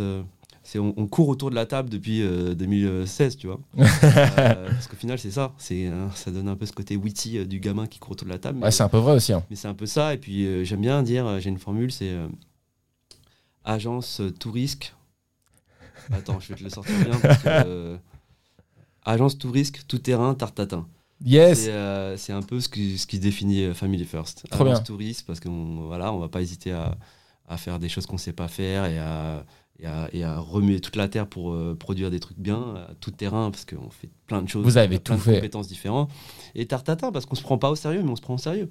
Mhm. Parce que la tartatin, elle est née d'une erreur. Ouais, ouais, ouais, d'une erreur ou d'un accident. Et, euh, et voilà. agence Et c'est ce côté playful. euh, tu disais witty, mais c'est tellement bon. Moi, je trouve c'est ma plus grande fierté, c'est mon plus gros kiff en ce moment, c'est d'être professionnel en s'amusant. Tu vois, et c'est tellement bon. On- Tu te rends compte comment on est privilégié? On travaille, Mm, sérieusement, mm, on, on fait des ronds mm. et on s'amuse. Ah non, mais je. Ouais, t'as raison. C'est ouf. euh, Et Tartatin, c'est ça pour moi. Ouais, c'est ouais. genre, euh, on peut faire ça maintenant, quoi. Ouais, et il faut le dire et il faut le répéter. Et moi, je- j'en ai conscience tous les jours, hein, t'inquiète pas. Mais euh, et- et- ouais, on a une très très grande chance, mais c'est c'est le fruit du travail. Oui, oui, bien sûr. c'est, euh, c'est, on s'est, on s'est, on s'est octroyé ce confort et, et, et cette qualité de vie aujourd'hui, tu vois. On Complètement, A un, on a un équilibre où on choisit nos projets, on, on est indépendant totalement dans ce qu'on fait. Euh, j'ai trop de chance. De ouf. De ouf. J'ai trop de chance, mais je me remercie moi-même. Ouais, complètement. Pour moi, il y a. Ouais, je nous remercie, je nous remercie euh, Sarah et moi. Je remercie quand même aussi d'être né en 86. Euh, on est un peu au bon moment, au bon endroit aussi. Tu penses? Tu crois pas? Pourquoi? Bah, c'est. Les outils qui sont à ma- le podcast qu'on est en train de faire, la technologie qui est dans Ah, cette cave, euh, la définition du flux, la- tout- comme tout. Et ça, c'est ça Ouais, une je sais pas, parce qu'au final, tu l'aurais exprimé différemment Oui, avec les raison, moyens de l'époque. Tu vois, À l'époque, ouais, t'aurais été le premier à, à imprimer.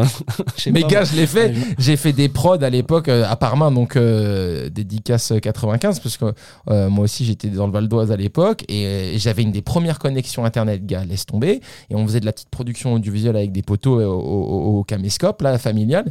Et c'était genre la les premières pages web, les premières. Mhm. Et en fait, je me, je, je me rappelle de ça parce que maintenant je regarde cette cave chargée en Tosma, la qualité du, du, du produit qu'on sort et tout. Et je me dis, putain, mais quel kiff d'être d'avoir 30 36 piges maintenant. Enfin, je sais pas, je suis assez euh, je suis assez euh, thankful de ma place dans l'époque euh, à ce moment-là. Enfin, tu vois, ça, je pense que ça m'aurait fait yesh de vie de, de, de naître euh, il y a 60 ans ou ça aurait été autre chose, j'en sais rien. Non, je pense que honnêtement, tu, tu te serais adapté.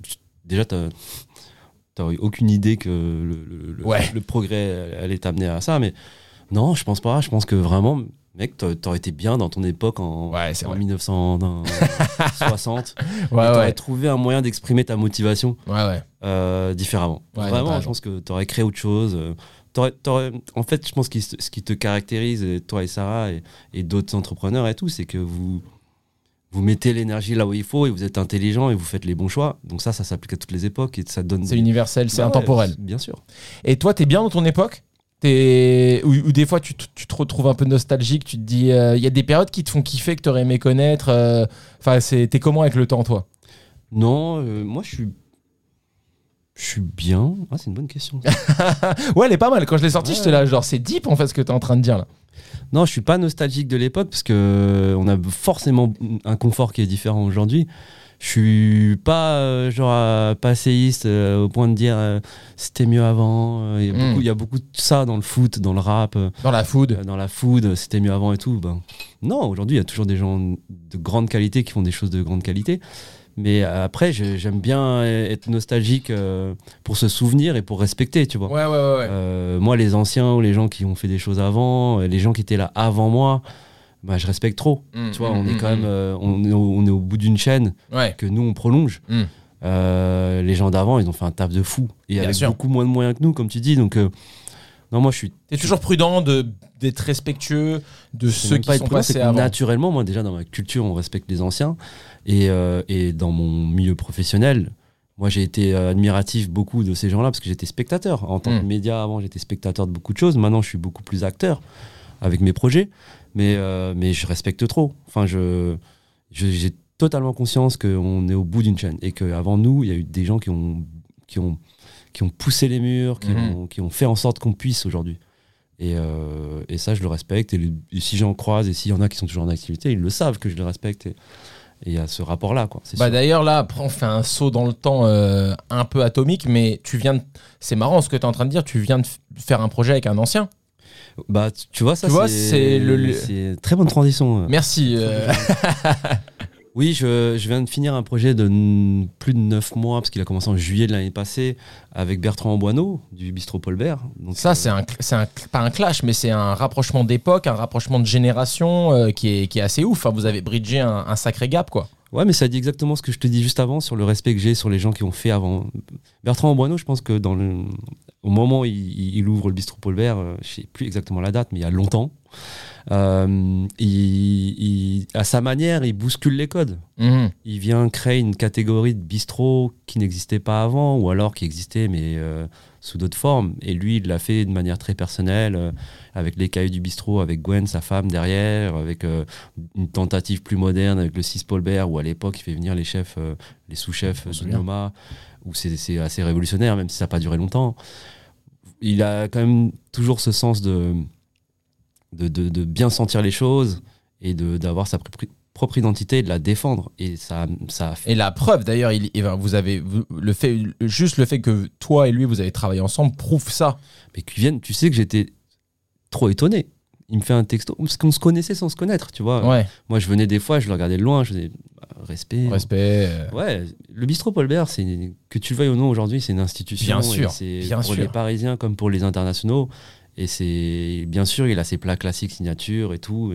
C'est une, c'est une machine de fou. C'est euh, Mec. Et, et pour faire et pour tenir ça, et tu le sais très bien, bien sûr euh, sur le sur la durée, sur le temps, c'est pour ça qu'il est toujours là. Moi, je la femme kiffe et cette adresse. hein. Enfin, ouais, euh, Quand on est arrivé à Paris, nous on habitait rue Planchat dans le 20e, donc tu, tu descendais, t'arrivais au, au Paul Bert, et franchement, c'est juste, c'est ce qu'on aime. C'est bon, c'est constant, l'ambiance est bonne, le lieu est beau, euh, ça, ça casse pas la banque. Enfin, moi, maintenant, c'est un peu les critères que j'aime. J'ai un peu, j'ai essayé de manger un peu, un peu à droite, à gauche, et euh, les trucs fancy, les trucs pas fancy, les machins. Et maintenant, c'est ça que j'aime en fait. C'est euh, c'est ce format Paul Bert. Ça, ça, ça, ça coche toutes mes cases en fait. Moi, je trouve ça trop cool que vous ayez bossé ensemble. Bah, ça fait plaisir. Et du coup, c'est c'est Bertrand qui est venu me, me chercher pour un truc qui avait rien à voir. Enfin, pas rien à voir, mais il voulait que j'organise son, son anniversaire. Ah, je m'en 70 ans. souviens de ça, je m'en souviens, je m'en souviens. Dans le Perche, euh, dans sa maison du Perche, il voulait que je lui organise ses 70 ans. Et c'était un honneur pour moi. Et je savais même pas trop s'il savait ce que je faisais et tout. Et Ça moi-même, je tue, ça sort de si nulle part, ça tue. ça sort de nulle part et c'est pour ça que je te dis qu'il sent bien les choses quand même parce que et moi j'ai voulu euh, être à la hauteur du truc donc euh, le, le budget qu'il m'a donné je l'ai totalement dépensé j'ai gagné zéro dessus mais pour faire venir des chefs de New York qui sont mes amis Anthony et Sadie de Haas Dagbeer de New York parce que je sais pas j'ai une vision je me suis dit eux Bertrand Perche ça marche Mais ça, pour moi, c'est Family First, en fait. C'est cette espèce de genre. euh, ce serait, ça serait manquer de respect de dire que c'est une roulette qui tourne. Et du coup, tu sais, quand tu fais des personnages, il y avait des livres où tu avais genre. Ça, c'était les yeux, ça, c'était le corps, ça, c'était les pieds. Puis tu sais, tu pouvais créer un peu des. Tu sais, ça faisait des espèces de formes. euh, Enfin, tu vois, tu mettais la tête de l'un sur le corps de l'autre avec Ouais, les pieds de ouais. l'autre. Mm. Eh ben moi je trouve que c'est donc la roulette ça voudrait dire que c'est un coup de chance ce qui est pas le cas parce que tout est très réfléchi mais c'est ce côté un peu de de, de faire des, des associations complètement improbables mais à la fois extrêmement intelligentes et de mettre dans la même pièce des gens qui ne se seraient jamais croisés sinon tu vois je trouve que c'est ça un peu la force de Family First Bah, c'est gentil de le résumer comme ça, mais je pense que c'est ça, ouais. C'est euh, moi j'aime bien, euh, j'aime bien challenger un peu euh, l'ordre établi. Hmm. Moi, c'est un truc que je dis souvent en ce moment, mais l'ordre établi, ça me fait chier. tu redeviens un peu le rebelle que t'étais. Ouais, ouais, ouais, ouais, c'est vrai, mais mais en posé. oui voilà un, rebelle fauteuil à calme caresser mon chat. un rebelle comme ça. Mais euh, mais euh, gros bige Euh, mais ouais, l'ordre établi, c'est un vrai sujet pour moi parce que parce qu'on est dans un milieu de la gastronomie française et de la restauration parisienne qui est notre contexte où il y a vraiment un ordre établi. Hmm. Après, c'est cool parce que beaucoup de gens le bousculent aujourd'hui, Mm. euh, vous par exemple, mais beaucoup d'autres. hein, et il y a une génération de nouveaux restaurateurs et c'est trop cool. Mais, euh, mais on était dans un, environnement où c'était dur de bouger les choses. Il y a des, il y a des, il y a des codes. euh, et c'est pour ça que je me suis confronté à ça aussi euh, au bistrot- avec le bistrot Paul. C'est que je voulais aussi voir le- le- les coulisses d'un- d'une institution ouais qui fonctionne avec des codes un peu d'antan, mais aussi d'aujourd'hui, et avec une personne comme. Bah, Après, avant de, de- de se serrer la main avec, avec, avec Bertrand, j'ai voulu jauger aussi, de savoir à quel point on partageait les mêmes valeurs et, Hmm. et qu'on était sur la. Tu peux euh, slow down sur cette partie-là Ouais. et euh, votre rencontre. Enfin, donc il y a eu l'anniversaire qui s'est bien passé, succès, etc. Ouais. Comment vous passez de là à se dire, ok, il y a peut-être un truc à faire dans les murs du 6 qui Bah. sont libres et je veux bien qu'on ralentisse un peu sur cette partie-là? Bien sûr. Alors, il y a, l'anniversaire dans le PH, euh, qui est un événement privé, mais qui regroupe beaucoup de gens de la restauration, puisque euh, beaucoup de ses amis sont des gens de la restauration, et des gens d'une génération qui ont fait les choses bien avant nous. Il y avait, dis- pour citer quelques noms, et je veux pas rentrer dans. C'est pas du name dropping, mais Non, pour pas rentrer dans l'intimité. juste pour donner du contexte. Ouais. Mais il y a Olympe, euh, Olympe Versini, qui est la, première euh, chef française étoilée, il me semble, euh, si je dis pas de conneries, qui était là. Il y a beaucoup d'acteurs de, de- de la bouffe, des vignerons, etc. Et ça me tenait à cœur, tu vois, de, de, de les bousculer un peu, de leur servir une bouffe différente, qui, avec des codes qu'ils comprennent, parce que on sait très bien que si tu perds les gens tout de suite avec quelque chose qu'ils comprennent pas d'emblée, eh ben, Tu les euh, perds. tu les perds. Même si le goût est bon, ils sont genre, oui, mais qu'est-ce qui se passe? Ouais.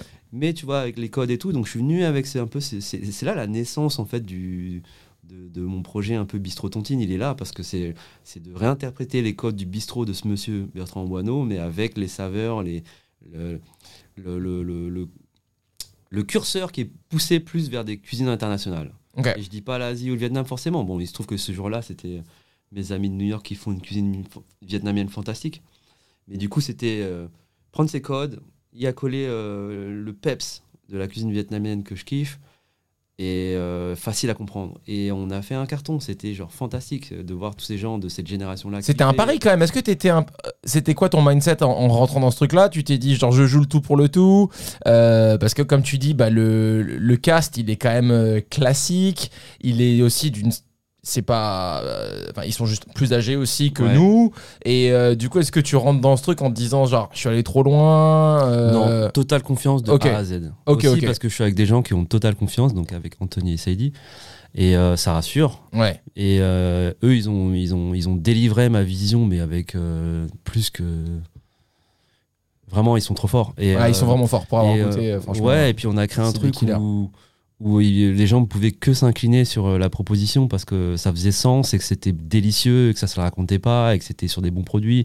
Donc tout ce qu'on aime, toute l'équation à laquelle on veut arriver aujourd'hui euh, était là ce jour-là. Ouais. Donc euh, c'était parfait. Et de là, moi, je, je lui dis, euh, tu sais que j'ai un doux rêve, euh, c'est d'investir le bistrot Paul Bert, d'en faire un truc. t'avais vraiment ce rêve là Ouais, enfin le rêve il est venu en le côtoyant, tu vois. Ouais. Mais j'aurais jamais pu penser que c'était réalisable. Ça tu lui dis à l'anniversaire ou c'est une conversation qui je lui dis un peu en amont pour lui pour mettre un peu la graine. Je lui répète après l'anniversaire parce que ça s'est très bien passé. ok Et il m'a dit ok. tu transformes l'essai quoi Ouais, et il m'a dit ok parce que c'était le momentum, c'était le, Ouais. le moment où il était trop content et tout. Donc je et il me dit je fais jamais ça machin. C'était euh, la première fois non Ouais, il me dit pour la petite histoire, parce que l'idée c'était genre, on a investi le bistrot Paul Bert avec moi, Family First et euh, Hasdak Beer pour une journée euh, épique où on, on fait hommage à, à tous les plats signatures du, du bistrot Paul mais avec à notre sauce. donc, on ça a devait, être, ça changé devait être un format un peu plus pop-up à la base. À la base, c'était un jour, un jour un Ouais. one shot. Enfin au bistrot Paul Bert, ok. L'adresse euh, mythique, ok Euh, midi et soir. vous l'avez fait ça du coup ou pas On l'a fait, ouais. Vous l'avez fait, On ça, ouais, c'est ça, c'est ce que on je me a- dis, ouais. On a, on a changé le menu avec euh, la collaboration du chef, euh, Thierry et de Malais en cuisine. ça ça c'est ouf déjà en soi Ouais, c'est dingue. Te- Parce que c'est quand même un lieu, imagine Olibelli et de changer euh, Man. le stack. c'est énorme Le savoureux stack, tu dis ok, vas-y, je te laisse les clés de la maison un jour. Faire confiance à ce point à quelqu'un pour dire je te laisse les clés de la maison un jour, tu changes le savoureux stack, tu changes les plats phares. le staff ils étaient chauds ils étaient réticents Ils étaient chauds ils parce étaient que ça, ça les sortait de leur quotidien. bien sûr C'est là où c'est intéressant aussi pour eux parce que, tu vois, euh, tout comme Olibelli, c'est- c'est pas dur, mais il faut motiver les gens parce qu'ils font au final quelque chose de répétitif. bien sûr bien sûr bien sûr euh, et toi, t'apportes des choses dans, avec les plats du jour, etc.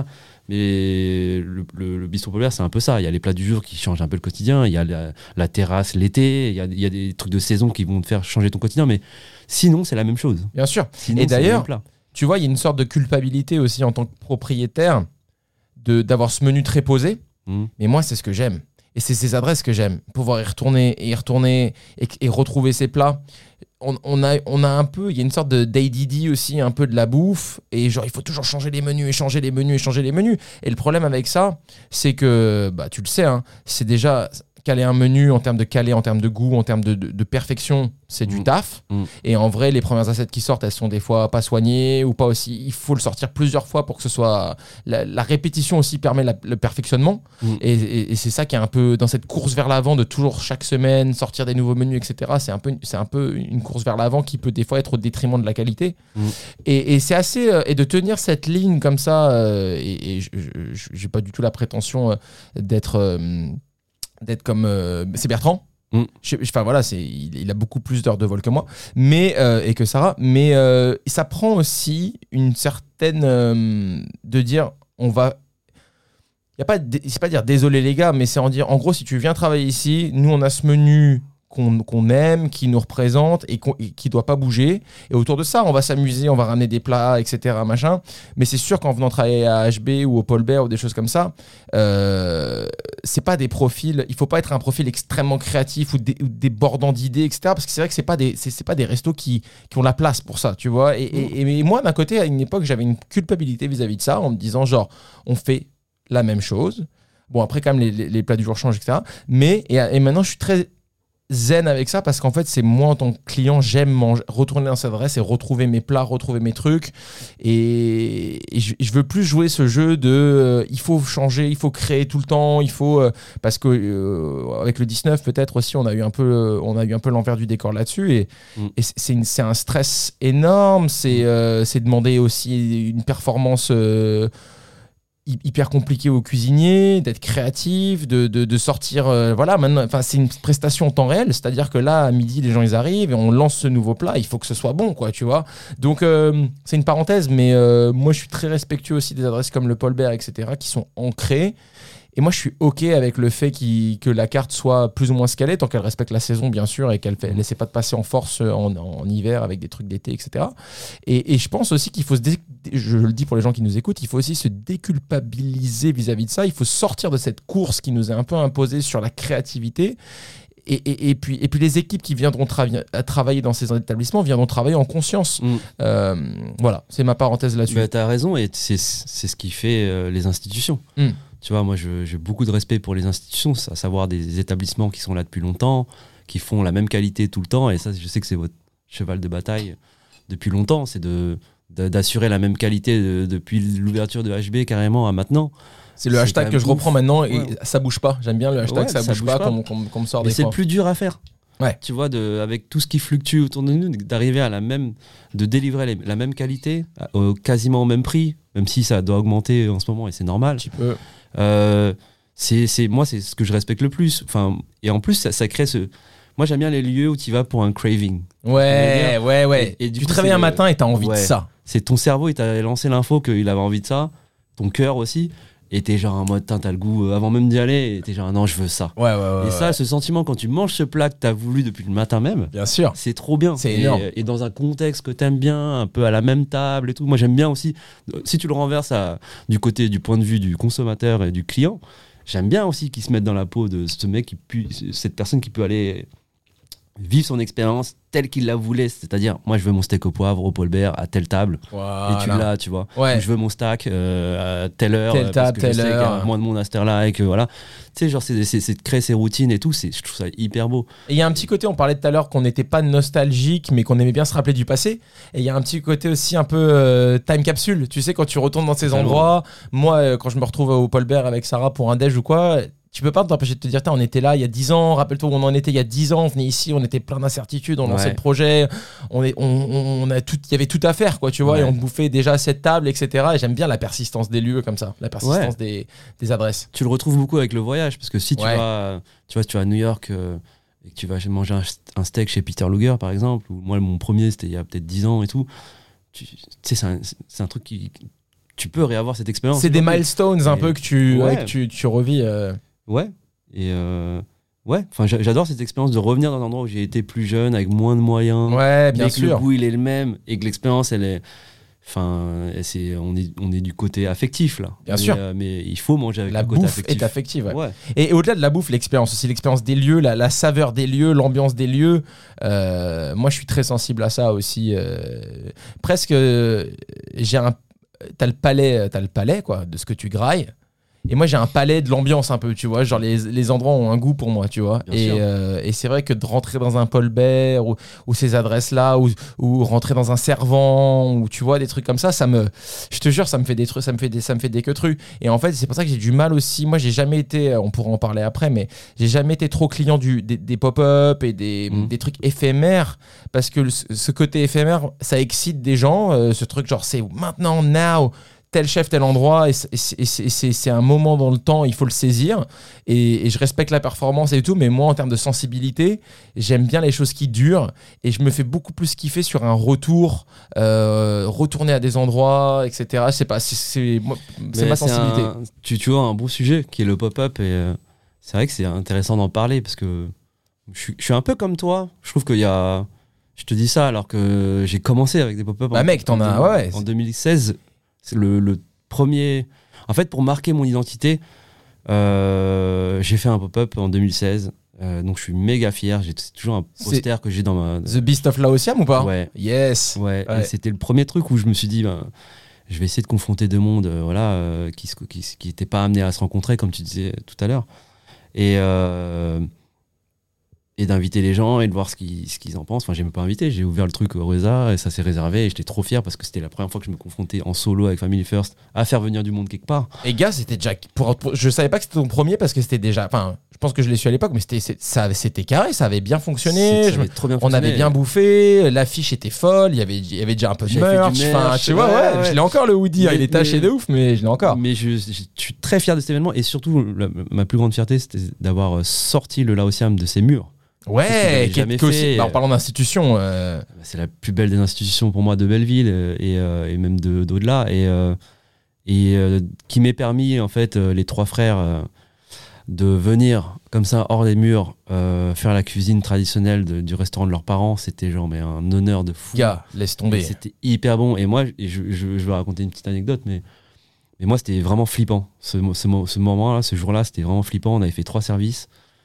Et euh, et il y avait des gens de la resto qui étaient là. Et moi, j'étais toujours. Enfin, depuis 2009, j'étais observateur de la bouffe. J'étais au carrefour de tout, mais j'étais pas sur le terrain. Ouais, c'était la première fois où tu passais un petit Ouais. peu euh, de l'autre côté de la. C'est moi qui organise, c'est moi qui, qui, qui vous donne une proposition de bouffe et euh, avec mon identité. Donc c'était la, la rencontre du, du, du, du smokehouse euh, texan et de la bouffe laotienne thaïlandaise de Laosiam à, à Belleville dans un menu de dingue franchement et j'avais fait un menu un peu éditorialisé j'avais fait du merch et tout On rappelle. et euh, et il y avait euh, y avait Bertrand Grébeau du Septime et Tatiana Leva du, du Servant Double Dragon qui sont venus et pour moi c'était genre euh, c'était parmi les personnes que je respectais et que je respecte toujours le plus à Paris pour euh, pour ce qu'ils faisaient et, et ben t'as les chocottes quoi Ouais, tu que vois, t'as un coup de chaud là. Ouais, ils sont là. chaud parce que tu sais très bien que le, le- je pense que pour nous le plus important, je t'inclus dans ma réflexion, c'est un peu le respect de nos pères et, Bien sûr. et, de, et des gens de notre milieu. Bien sûr. On s'en fout des médias, on s'en fout. Complètement. On s'en fout de, de tel client qui euh, a bon goût. Bien Complètement. Ah, mais à, à base, 2000, moi je le dis souvent, c'est vraiment le- les, les clients first et les et ouais et cette espèce de tu sais c'est un, un, un argument que je enfin c'est une, une image que je, un conseil que je donne souvent.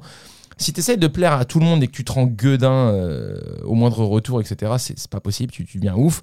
Et donc, du coup, moi, je te donne la technique des, des 10. Et je- en fait, tu te fais un roster de 10 personnes Mhm. que tu, qui, dont l'avis pour toi est important. Tu vois ce que je veux dire? Donc Ouais. toi, tu vas avoir euh, Tatiana, Bertrand et tu as ton propre top 10, Ouais. tu vois? Et si eux, ils viennent te voir et disent franchement, Jus, c'était pas ouf, là, Ouais, tu ouais, prends. Tu laisses ouais. rentrer, ça fait mal, mais ça fait du bien. Et après, bah, à un moment, il faut filtrer. Donc tu fais 10, tu fais 15, tu fais 5, peu importe euh, ce que tu veux. Et, euh, et je te retrouve complètement là-dessus. Et du coup, quand tu as, quand, quand t'as des gens de ton top 10 euh, qui viennent, bah du coup, c'est là que le, c'est là que le cœur s'emballe parce qu'il faut, t'as envie de faire plaisir, quoi. Et c'est aussi un shortcut parce que, de confiance. Parce que si ces personnes-là du top 10, comme tu dis, te disent c'était parfait, c'était charmé et tout, Ah, bah, gars. le mec, tu ressors avec de la confiance. Genre, tous les commentaires un peu d'autres gens, tu feras genre, ouais, ok. Ouais, ouais, Et ouais. ça, ça t'atteindra pas de la même manière. Bien sûr. Et du coup, ce jour-là, du coup, moi, je me, je, je vois le service qui arrive avec euh, Bertrand, Tatiana, je me souviens exactement où ils étaient assis et tout, et ils avaient plutôt une grande table et. Et je- vais pas trop vers leur table parce que j'ai un peu peur, tu vois. Ouais, tu ouais. sais comment c'est, ce truc de bon, euh, tu sais pas trop. Tu veux pas saouler, tu veux pas faire. tout- toute la euh, confiance ouais. que tu avais accumulée en goûtant tous les plats, ben, tu la perds un peu à ce moment-là. Parce que tu te dis, ben, tu mets tes, tes trucs sur le- la table et, euh, et c'est euh, c'est à ce moment-là que tout se joue. quoi. Et, euh, et je vois Bertrand du bout de la salle, il, il m'appelle comme ça. Et euh, je fais genre merde. Aïe, aïe, euh, aïe. qu'est-ce qui est mal sorti, qu'est-ce qui est passe machin et tout. Et j'arrive, il me fait non, mais la, la saucisse, truc là, mets-moi une deuxième s'il te plaît.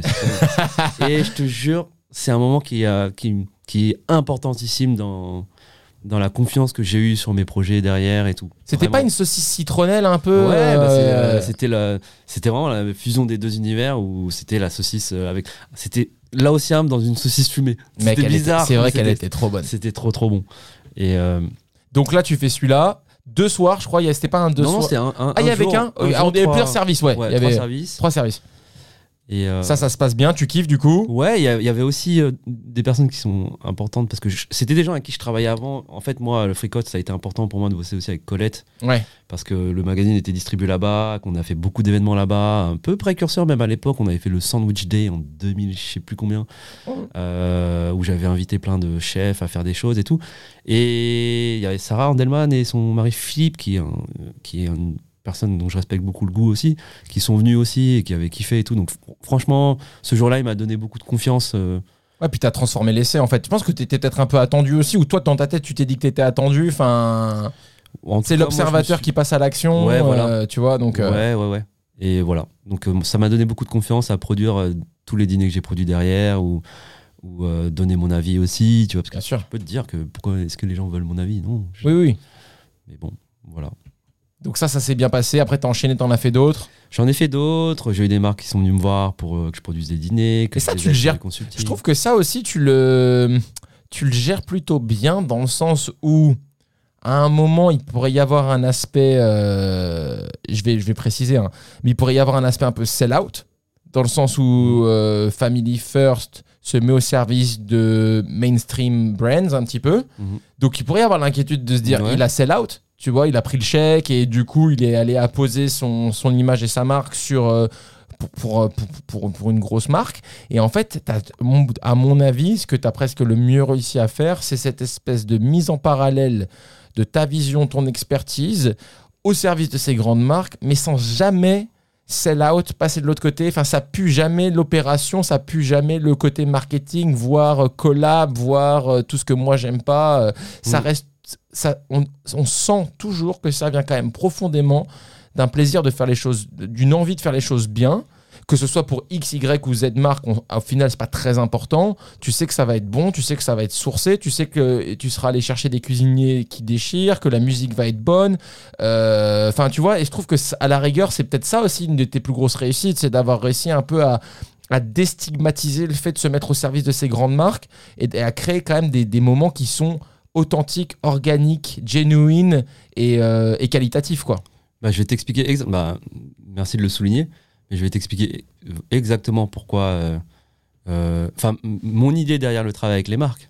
Bah, moi, quand je me lance, comme je l'ai dit tout à l'heure, en 2016, euh, tout seul avec ma petite entité, ben, des marques me contactent. Et à ce moment-là, moi qui suis très défenseur de mes valeurs, de mon éthique, de travail et, et de ma morale, ben, je, je parle avec elles et je discute. Et je me rends compte que dans le rapport de force, je peux, moi, euh, les faire venir plus vers moi que moi, euh, je viens vers T'as un peu de leverage. Tu sens que t'as un peu de leverage. et pas de ouf, hein, soyons honnêtes, je reste un prestataire. Mais j'ai un leverage et, et je, je veux profiter de ce leverage pour euh, du coup les tordre. Si c'est pas moi, en fait, j'ai une réflexion qui est simple. C'est que si c'est pas moi et ma petite agence indépendante, c'est une autre agence qui prend le boulot. Mhm, mhm, Et, ce, mhm. et, c'est- et ce boulot-là, il sera. Ben, moi, je dis pas que je fais les choses mieux que les autres, mais je les fais de manière différente. Donc, si on reste dans cet ordre établi de cercles, de marques qui font appel aux mêmes agences depuis 50 ans et qui Bah ouais. continuent pendant 50 ans à faire appel aux mêmes agences pour donner exactement le même produit, C'est nul. Bah ouais. Donc, moi, si je peux tordre à 0,1% La trajectoire établie. La trajectoire établie des marques et de cet ordre établi, je le fais. Et pourquoi aussi? Parce que, parce que les, les, les, les budgets que je vais prendre, des fois ridicules, des fois plutôt gros, eh ben, j'essaye de les, de les reverser dans un cercle sain de gens talentueux Ouais. et de gens qui le méritent et de Ouais. gens, tu sais très bien que aujourd'hui beaucoup de restaurateurs et de chefs font leur argent via les projets de marque plus que par euh, la rentabilité de leur restaurant. C'est un une, sorte de, une sorte de détournement de fonds euh, bénéfique. C'est-à-dire que tu rediriges les fonds de ces grandes marques vers des gens qui euh, sont Bah, talentueux. en tout cas, moi, je le reverse. euh, je paye bien les gens. Euh, je- en tout cas, quand un projet est bien rémunérateur, je rémunère bien les gens. Quand un projet est moins rémunérateur, je, je- je fais des, des, des shares faire pour tout le monde. Ouais, ouais. Et, euh, et, euh, et, surtout, je le reverse dans ces, c'est chez gens qui le, qui le méritent plus que d'autres Ouais, ouais. et qui en ont besoin Ouais, plus que d'autres. Donc, je ne suis pas Robin des Bois, clairement pas. Mais j'aime cette idée que cet argent qui était destiné à rester dans un cercle. Dans un cercle dans très. mais oui, parce que moi je suis la pub depuis longtemps, dans le sens où je travaille avec les marques depuis longtemps.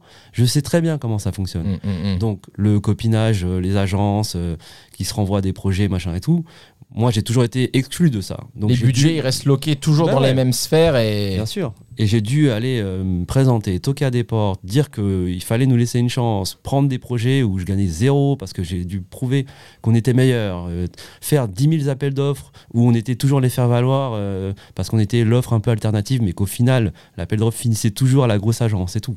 Ben moi, j'ai fait tout ce boulot et à un moment donné, ce truc-là, j'ai envie de le récupérer. Et maintenant, j'ai la chance que j'en récupère des projets. Je reverse beaucoup de cet argent euh, dans un cercle sain de gens talentueux qui en ont besoin et qui le méritent. Et, et, et à ceux qui aussi, euh, de manière, de point de vue éthique, veulent pas bosser avec des marques, et je le comprends totalement et je le respecte, mais ils me remercient de les venir les voir pour leur proposer au moins. Et, voilà. Et moi, je sais avec qui, euh, avec qui bosser, à qui proposer. Je sais gagner beaucoup de temps là-dessus aussi. Et, euh, et maintenant, moi, je suis fier de dire que, que j'arrive à tordre un peu les, les marques et à les faire bouger sur des sujets tout cons. Mais quand. euh, je ne vais pas donner d'exemple, mais, mais, mais, je- mais je challenge beaucoup les marques. Ouais. Quand on, on discute ensemble et que je leur dis, ben, on prend tel chef, tel restaurant, euh, Ah tel bon, et tel t'es projet, sûr, euh, ben, ça va aller. euh, ouais. Et ils m'écoutent. Quand, on dit, quand je dis qu'on fait euh, de telle manière, avec que du produit de saison local, et qu'on se fait chier à payer plus cher, et que je leur demande peut-être plus pour respecter moi mon éthique, ils me suivent. Ouais. Et c'est ça qui est cool, c'est que j'ai réussi, avec le temps, à être respecté des, des- de, de- de mes partenaires, de mes collaborateurs, et, et on m'écoute. Ouais. Donc c'est cool, tu vois. Et euh, aujourd'hui, je fais des projets, ouais, avec des marques, mais je trouve qu'ils sont sains. Ouais, ouais, mais complètement, complètement. Et ça se ressent hein, d'un point de vue observateur, euh, si pour quelqu'un qui est dans le, le backseat ou même pas, enfin en tout cas pour euh, voir ce que toi t'en partages.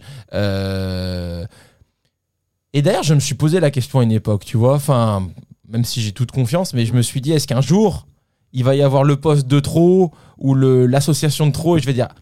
Ah, celle-là, elle est, elle- est forcée, elle est, ça, ça sent le bif, tu vois, ça sent le bif, ça sent le, ça sent le, ouais, le, le- la facilité ou quoi. Bah, en tout cas, je peux te dire que pour quelqu'un qui monitore ton travail depuis un moment, euh, pour moi, t'as pas encore franchi ce cap. Et je pense que tu dois avoir un, tu dois avoir une protection en interne, un truc qui fera que tu Mais basculeras parce que pas. c'est euh. comme, c'est comme toi sur les projets, je pense que c'est une équation de plein de choses. Ouais. Et quand à un moment donné on se sent mal à l'aise dans un projet, on le sait vite. Hum, hum, En fait, on a la meilleure des choses qui s'appelle l'instinct ouais. et euh, qui, qui est euh, le meilleur euh, computer programmateur. faut écouter qui à existe au monde. 200%. Faut Parce écouter que ça à c'est- 200%. Ouais, l'instinct, c'est ce qui fait l'équation de tous tes sentiments. Hum, hum, hum. Donc euh, la peur, euh, l'excitation de, de, de- de gagner de l'argent, euh, le- l'estime qu'auront les gens de toi sur ce truc et tout. Tout est mixé dans l'instinct. Et l'instinct me dit, franchement, c'est mon meilleur ami. Il me dit souvent les, les- les- les- les choses à faire. Et quand je pars sur un projet, généralement, si mon instinct me dit, ouais, vas-y, bah, j'y vais. Ouais. Et tu vois, des fois, c'est. Bien sûr, des fois, il y a- il y a. Je donne l'impression que je travaille avec le diable, mais non, ouais, les Mm, marques, mm, je les mm. choisis bien aussi. Bien hein. sûr, bien sûr. Les marques avec lesquelles je bosse, soit il y a un rapport affectif, soit. Moi, j'ai toujours dit, si demain Carrefour vient me voir, moi, je discute avec eux. Parce que je discute avec eux, pourquoi? Pour savoir à quel point je peux les tordre et parce que c'est un putain d'impact dans la vie des gens réellement. Une décision, une micro-décision peut avoir un, un Des- impact des- sur des, millions fat, de gens. euh, Ouais. répercussions, c'est clair. Donc, ouais, Et puis l'instinct, ça s'affûte. Euh, maintenant, tu as peut-être. euh, ça s'affûte par des victoires, ça s'affûte par des défaites. Mm. Et euh, c'est un truc qui, pour moi, je trouve l'instinct. On peut la, on- donc, on est tous nés avec une dose d'instinct qui nous est propre. Mais on, on peut en gagner et on peut surtout l'affiner. Enfin, Mm. vraiment. euh, et, et- et- et- Maintenant, donc ça fait 10 ans pour moi, toi un peu plus, mais euh, il est plus juste mon instinct qu'à une époque. Et maintenant, je. parce Pareil. qu'il parce qu'il prend de la data. il prend de la data, ouais, c'est Ouais. ça. Il se, il s'enrichit. euh, ouais, c'est comme une AI un peu qui se, qui se nourrit de toutes ces informations et qui devient de plus en plus précise et compétente. Euh, l'instinct est pareil, quoi. C'est-à-dire que rappelle-toi, la dernière fois, tu y allais, mais en fait, tu aurais bien voulu ne pas y aller. C'est, devenu un, un gros plan galère et, et never again, tu vois. Et en Mhm. fait, tout ça, tout ça construit l'instinct, Totalement. L'expérience, en fait. Bah, totalement. Les data, c'est les, les fois où tu t'es ramassé, les fois où tu as pris la mauvaise décision et tout. Et qui te, bah, c'est ce mix qui te. C'est un, un gros bol de salade, cet instinct, et qui te, voilà, qui te donne euh, la, la, la vision sur ce que tu dois faire ou pas. Quoi. Donc pour accrocher les wagons après euh, de la story Julien Femme, donc du coup euh, il y, a- il y a les pop-up, il y a le, le taf avec les marques et après aussi il y a un moment où tu, tu te cales un peu. Donc pendant, pendant un petit moment, donc il y a eu euh, l'événement au servant là avec les trois petits cochons, je me rappelle, euh, Family First and Friends hein, ou un truc comme ça, c'était Family business. Family Business, ouais voilà. Parce, que, parce, que, parce que les sœurs euh, Leva, euh, Katia et Tatiana, et les frères, les frères du Laosiam, Fred, Nico et Alex, bah, c'est des family business. bien sûr, bien sûr, bien sûr, bien c'est- sûr, bien sûr. C'est ce qui me plaisait, moi, dans ce truc, c'est de combiner les deux. D'ailleurs, cette journée-là, elle était fantastique. On a fait cinq services, euh, on s'est trop amusé. Et ça faisait vachement sens. C'est deux de mes restaurants préférés à Paris, le Servant et Laosiam. Et Incroyable. ça allait super bien ensemble. Et Et Ouais. d'ailleurs, euh, je, je- je suis désolé, mais je profite pour inviter euh, un jour, s'ils ont envie, euh, les frangins du Laotiam à venir enlever leurs chaussures dans le studio de. Alors de là, tu, sais, tu, tu- si tu réaliserais une prouesse, parce que pour les avoir déjà les trois et qu'ils parlent, mais, ce serait tellement intéressant. Mais c'est ça en fait, genre l'histoire elle eux, est ils folle. trop- ils ont trop d'histoires et ils ont trop d'avis. hein. Mais c'est ça, mais tu sais, moi j'ai déjà un peu discuté avec eux en allant chercher mon petit takeaway à Massiam ou quoi, et en fait c'est toujours des bêtes de conversation, Mm. et je m'en vais en me disant, dommage qu'on n'arrive pas, tu C'est vois. pas dommage. À un moment donné, ici, ça, ça va être un, un lieu incontournable. On espère, on espère. Mais euh, et du coup on disait quoi? Et oui, donc du coup voilà, il y a le y a, y a le family business dont je me souviens. Enfin, en a- t'en fais quand même quelques uns qui sont vra- vraiment chamés. Et à un moment, ça se pose. Tu me dis si je dis une connerie. Ouais. À un moment, ça se pose. Et là, on est sur Tontine euh, au perchoir, Ouais. là-haut. Et ça, c'est ta première expérience De restaurateur. de restaurateur Mm. sédentaire, calé, Ouais. où tu, tu te poses pour un petit moment. Ouais, exactement. C'était en 2019. euh, on a arrêté juste avant le Covid. Et on a bien fait parce qu'il était question de continuer, mais on a arrêté et c'était la bonne décision. Parce que vous saviez que le Covid arrivait ou c'était quoi? Non, non, d'accord, c'était la fin de Le toute façon. hasard, c'est mon instinct. Mec, oh là là, la bonne étoile aussi. Ouais, hein. la bonne étoile et bon instinct. Euh, et ouais, c'était une super aventure, mais très douloureuse. Je dois être honnête. Ok, Ah, c'est Euh, cool. C'est une super aventure parce que première expérience de restaurateur sédentaire, comme tu le dis, mais euh, qui avec une programmation. Donc on avait des chefs qui changeaient tout le temps. Donc euh, Oui, c'est ça. J'allais dire, les murs étaient fixes, mais à Ouais. l'intérieur, ça bougeait énormément. Donc on a, on a un peu créé ce modèle euh, sans le vouloir, mais en le voulant beaucoup euh, de, de lieux sédentaires qui accueillent des pop-up. Ouais. Euh, des chefs résidents plutôt. Chef résident, ouais. Euh, Et, euh, on- et c'est pas du tout un format économique qui marche. Qu'on se le dise. Parce que et- bah, je, rejoins, je rejoins le sujet de, de mon travail d'agence avec les marques. Et si je veux avoir une liberté dans mes projets et, de, ga- et gagner zéro, je suis obligé de gagner de l'argent quelque part. hein, tu vois aussi. Bien sûr, bah oui, il faut des moyens.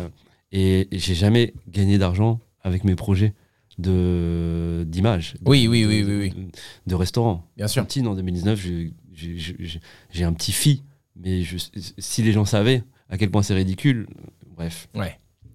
Pour un resto plein tous les soirs pendant 9 mois, Voilà, les gens pensent que t'es parti avec des valises, mais il n'y a pas eu de valise. mais j'ai même pas de quoi m'acheter une valise. pas une bonne. Une, je peux Pas une bonne valise. Rimowa, tu vois, je peux pas.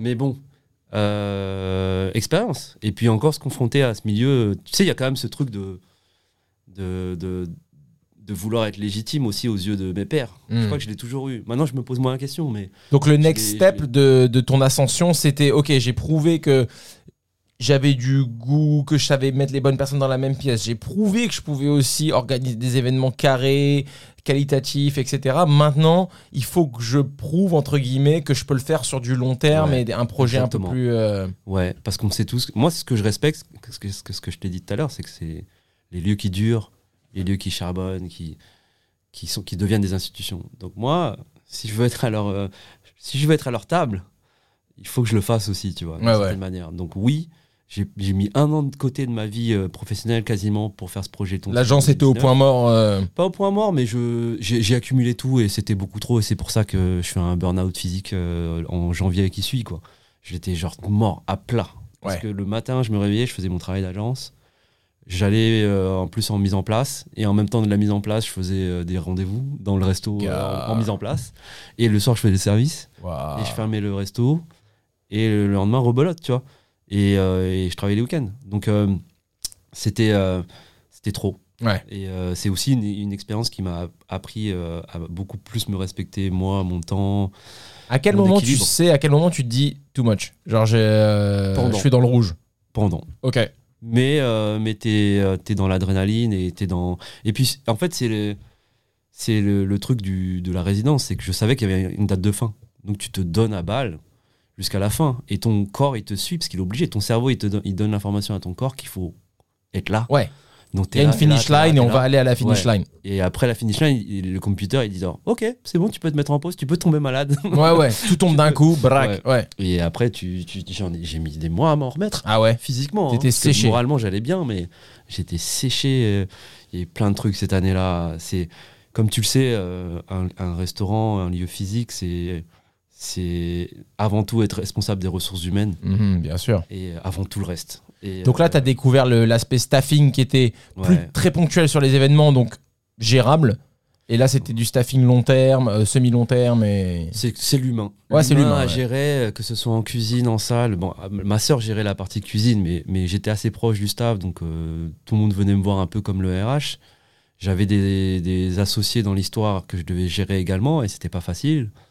J'avais les clients tous les jours, donc en fait, l'humain était vraiment au cœur du projet, comme tout restaurant, mais, mais c'était l'humain le plus dur à, à gérer et à digérer, en fait. Ça a été ça pour toi, le, la, la grosse learning curve, ça a été euh, cette partie. C'est euh, qu'un lieu, c'est les humains. Ouais, mais de ouf. Les gars, c'est 75% de mon taf. Ouais. 80, 85. Enfin, ouais. Et c'est ça. gérer leurs émotions, c'est gérer euh, tes propres émotions, c'est gérer que les gens mangent bien, repartent contents, euh, trouvent le resto avant. Ouais. Euh, Enfin, tu sais, tous les détails, Bien sûr. c'est tout, tout est lié à l'humain. Et Gérer les résas, du coup, les cette fois-ci oh, aussi. J'en ai fait des cauchemars. ouais. Parce que j'avais une app, ZenChef, et j'avais l'impression d'être greffé à cette app. Ouais. Parce que tu gères ça à la, à la seconde. Ah, mais ça va impacter ton service si t'as des tables vides. Bien sûr. Si, ouais, voilà. Bien sûr. Donc, c'est obligatoire. Ouais. Et ouais. Et, mais très belle expérience humaine, moi, parce que j'ai fait des rencontres de dingue. Donc, euh, Francis euh, Manzengo, qui, qui était le directeur de mon restaurant, qui est devenu un très bon ami et qui a son propre lieu chez Francis maintenant. Tu vois, c'est aussi les, les rencontres de gens que tu peux. Et si, si j'ai pu lui apporter un truc à un moment donné, c'est trop cool, parce que maintenant il est indépendant et il fait son propre truc. tu Ouais. vois, donc c'est que des rencontres. C'est hyper enrichi. gratifiant, ça. Ouais, lui m'a enrichi d'une autre manière. Et voilà, toutes ces rencontres que j'ai pu faire, rien que pour ça, fantastique. Ouais. Laura, qui, qui a bossé chez vous aussi, Bien sûr, bien sûr. euh, qui était en cuisine avec ma sœur. Voilà. Ouais, ouais, il n'y a pas de regret là-dessus. Ça a été dans la douleur ou ça a été difficile, mais en tout cas. euh, Ça a été difficile parce que le learning aussi, c'est que j'étais pas chez moi. Ouais. Et, euh, ouais. et, euh, et c'était un learning. T'étais locataire un peu, quoi. J'étais locataire associé parce que Associé, ils, étaient, ils étaient associés au, au projet. Après, euh, je pense qu'on s'est pas compris sur certaines choses qui a créé de la mauvaise communication, qui a créé de, de la frustration. L'association, c'est dur. Moi, j'ai toujours beaucoup de respect parce que moi, j'ai pris le chemin le plus, pas entre guillemets, le plus simple. Euh, je suis avec Sarah, ce qui est simple dur, hein. et difficile. Ok, Ouais. on est d'accord. Mais euh, moi, j'ai toujours beaucoup de respect pour les gens qui s'associent, en fait, avec d'autres gens. Enfin, pour moi, c'est une prouesse. Euh, Il y a tellement en jeu, il y a tellement en jeu. Il y a l'affect, il y a l'argent, il y a la logistique, la charge de travail. Enfin, c'est l'association, c'est c'est- c'est antinaturel presque. Et à la fois, Ouais. c'est ce qui permet de développer les plus beaux projets, mais euh, Ouais, c'est tout est une question de complémentarité et de, et de bien se dire les choses au début pour savoir qui fait quoi et quelles sont les attentes de chacun. Parce que si tu sais très bien, la frustration, c'est effet boule de neige direct. bien sûr. Et puis après, un il poison. suffit que ça tombe sur des gens qui soient pas très bons communicants et puis ça, ça pète. Ouais, Vraiment. bien sûr, bien sûr. C'est une, une cocotte minute, surtout en restauration. T'as la pression du service, t'as la pression de, de, de, de l'argent, la pression Mhm. de tout ça, et ça monte en, en, en pression avec la. Tu vois, il y a- s'il n'y a pas de soupape, euh, c'est l'explosion, quoi. Ouais. Ok, donc ça, c'est euh, chapitre euh, tontine, dans les murs, posé. Et donc, euh, après ça, tu fais quoi? Je me rappelle plus. Tontine s'arrête. Covid, Après, moi- bah, Covid. Moi, Covid, je, je, mets- je me, je me mets vraiment en pause. Ok, Parce que j'avais du mal. à parle-nous-en être, un petit euh, peu. Ouais, parce que j'avais du mal à vouloir euh, me dépatouiller ou euh, essayer de trouver des projets dans la mesure où mon univers, mon contexte de la restauration était euh, au point mort. Ouais. Tu vois? Ah oui. Et j'avais pas envie. Donc Ouais. j'ai. euh, j'ai euh, Tu fais quoi? Qu'est-ce qui se passe Euh, j'ai- J'ai mis en pause. J'ai, Tu t'es rechargé je peut-être me déjà suis aussi euh, parce que j'en avais vraiment besoin. Euh, donc moi, c'est tombé pile poil bien parce que j'ai pu me reposer et, et- et m'investir dans des trucs plus, qui- plus collectifs ou qui, qui, qui me touchaient différemment. Et euh, j'ai eu la chance d'avoir des aides aussi, parce que j'ai une boîte depuis pas mal de temps, donc j'ai été aidé, ce qui m'a donné le luxe de pouvoir aussi être dans une position d'attente, tu vois. Et, euh, et sans me stresser, tu vois, sur devoir euh, à tout prix reprendre des projets et tout. Après, il y a une petite crainte à un moment donné de se dire, bon, ben, est-ce que je suis un peu rouillé là, tu vois? Ouais, après ouais, ouais. Un an et demi où je me suis mis un peu de côté et tout. Est-ce que euh, quand je vais revenir, ça va s'habituer à un certain tout? ry- un autre rythme, un confort. euh, Ouais, surtout qu'entre temps, il y a eu quand même plein de gens qui se sont organisés. Tu vois, là, où, là où moi, je me suis un peu reposé, beaucoup reposé, en étant toujours un peu présent, mais voilà. Et ben, il y a des gens qui se sont organisés Mm, en- et qui ont créé des concepts, qui ont créé nombre d'agences aujourd'hui dans la bouffe qui pullulent, c'est énorme. Oui, parce que les gens ont eu du temps à la maison pour euh, monter ces boîtes, ces, ces boîtes virtuelles. euh. Ouais. il y a beaucoup de gens qui ont monté des business, tu vois. euh, et euh, beaucoup Mais combien resteront? C'est ça le truc. Je sais pas, je leur souhaite de réussir, mais il y, en a beaucoup. Ok. Et euh, il y a beaucoup d'agences maintenant qui se sont créées, ouais. Du coup, on fast forward un peu le, la période Covid parce que c'est une période de pause, de recharge, euh, euh, où toi, tu étais sur toi et. enfin, je- Je suis sur moi, mais je suis sur. euh, J'ai la conscience qu'il y a, il y, a, il y a le milieu de la, il y a un milieu de la restauration et des, des acteurs indépendants, commerces indépendants qui souffrent de fou. Est-ce que On c'est là on que a tu monté- lances euh, le poster euh, La vida locale C'est à ce Oui, moment-là oui. Ouais, Ok. ouais, ça c'est le fruit de. Bah tu vois, dans cette période où je suis en pause et tout, bah moi j'ai. Bah, tu sais très bien que j'ai beaucoup d'amis restaurateurs autour de moi et tout, et puis euh, je suis persuadé qu'on s'est à, à un moment donné appelé aussi. Oui, oui, je m'en rappelle. que, et que c'était très difficile pour moi de voir que c'était vraiment la, la grosse déprime, quoi. Et c'était genre entre les gens qui étaient dans la grosse déprime, ceux qui étaient genre, dans la bataille euh, pour la survie de leur business, et dans les gens qui étaient plus dans le fatalisme de voilà, ben c'est les, les supermarchés qui s'enrichissent et nous. euh, on est comme des cons. Parce que souviens-toi, la première phase, il n'y avait, y avait pas cette idée que de- des aides. Ouais, ouais, tu ouais. euh, J'ai zappé, mec. C'est un délire Ouais. à quel point j'ai- j'oublie. euh, Tu sais, euh, tu te rappelles quand on était gamin, les- tu conduisais dans le jeu vidéo et le Ouais. décor il, dépa- il disparaissait au fur et à mesure. Tu te rappelles ou pas? Parce Ouais. qu'ils ne savaient pas gérer Oui. les décors. Tu te rappelles oui, ou pas? exactement. Bah, Moi, j'ai un peu comme ça. Et là, là, mon décor, je- la période Covid, c'est vrai que ça devient de plus en plus flou pour moi. Bah, moi, je me souviens juste de ce moment où, du coup, euh, j'ai euh, tous les jours des restaurateurs au téléphone. euh, et, euh, et moi, je savais pas trop comment les aider. Et tous ils me disaient bah, Viens, on s'organise. On, on- en tout cas, euh, il faut, il faut a- essayer d'arrêter cette hémorragie du. euh, Il y a juste les gros groupes et les supermarchés et les Amazon qui se font plus d'argent que d'habitude et que tous les petits indépendants, les commerces. souffrent et ne sont même pas sûrs de pouvoir réouvrir, tu vois. Donc Ouais. on a commencé à réfléchir un peu en petit collectif de, de restaurateurs et tout à quoi faire. Et moi j'ai mis mon, mes compétences au service du truc et je suis venu avec cette idée de la vida locale qui fait toujours sens plus que jamais aujourd'hui, tu vois. Et, et dans cette idée de, de, de soutenir les petits commerces indépendants locaux, quoi. Euh, comme tu peux. Et, et dedans, j'intègre tout le monde. hein. Et même, le, je disais souvent, le fleuriste, le kebab familial euh, turc euh, traditionnel euh, qui souffrent aussi, ben, il faut les aider. Tu vois. Là, on, on en est à des considérations où il faut sauver des, des business plus que de penser à l'éthique. de Oui, oui, on n'est de- plus vraiment sur. Ouais, c'est ça. Ouais, donc c'était de sauver des business indépendants de quartier, parce qu'on n'a pas envie qu'il se passe ce qui se passait dans les zones rurales à l'époque, ou tu vois, ou dans certaines. Tu, tu prends des quartiers de, de- de certaines villes euh, anglaises comme elles sont faites, ou même en Allemagne, tu vois, tu vois, il y a une- grande rue piétonne avec tous les grands groupes. Et après. en fait, ça fait chier, tu vois. ouais, genre, de euh, nous, on a la chance à, à Paris, ou un peu moins en banlieue, mais tu te promènes, tu as encore des, plein de commerces et tout. Donc, Ah, grave. l'idée, c'était de. Donc, ça, ça naît chez toi pendant le confinement. euh, Ouais, chez moi, mais avec la discussion de, de, de tous ces gens-là. Après, je vais pas tous les citer, mais il y, a- Oui, y y plein de gens. Tu as, fait partie de la réflexion à un moment donné. Il y a eu plein de gens qui ont dit, euh, voilà, et on a. J'ai sollicité Tirsa et, et, et Jean-Julien pour faire un poster, juste pour que ce message.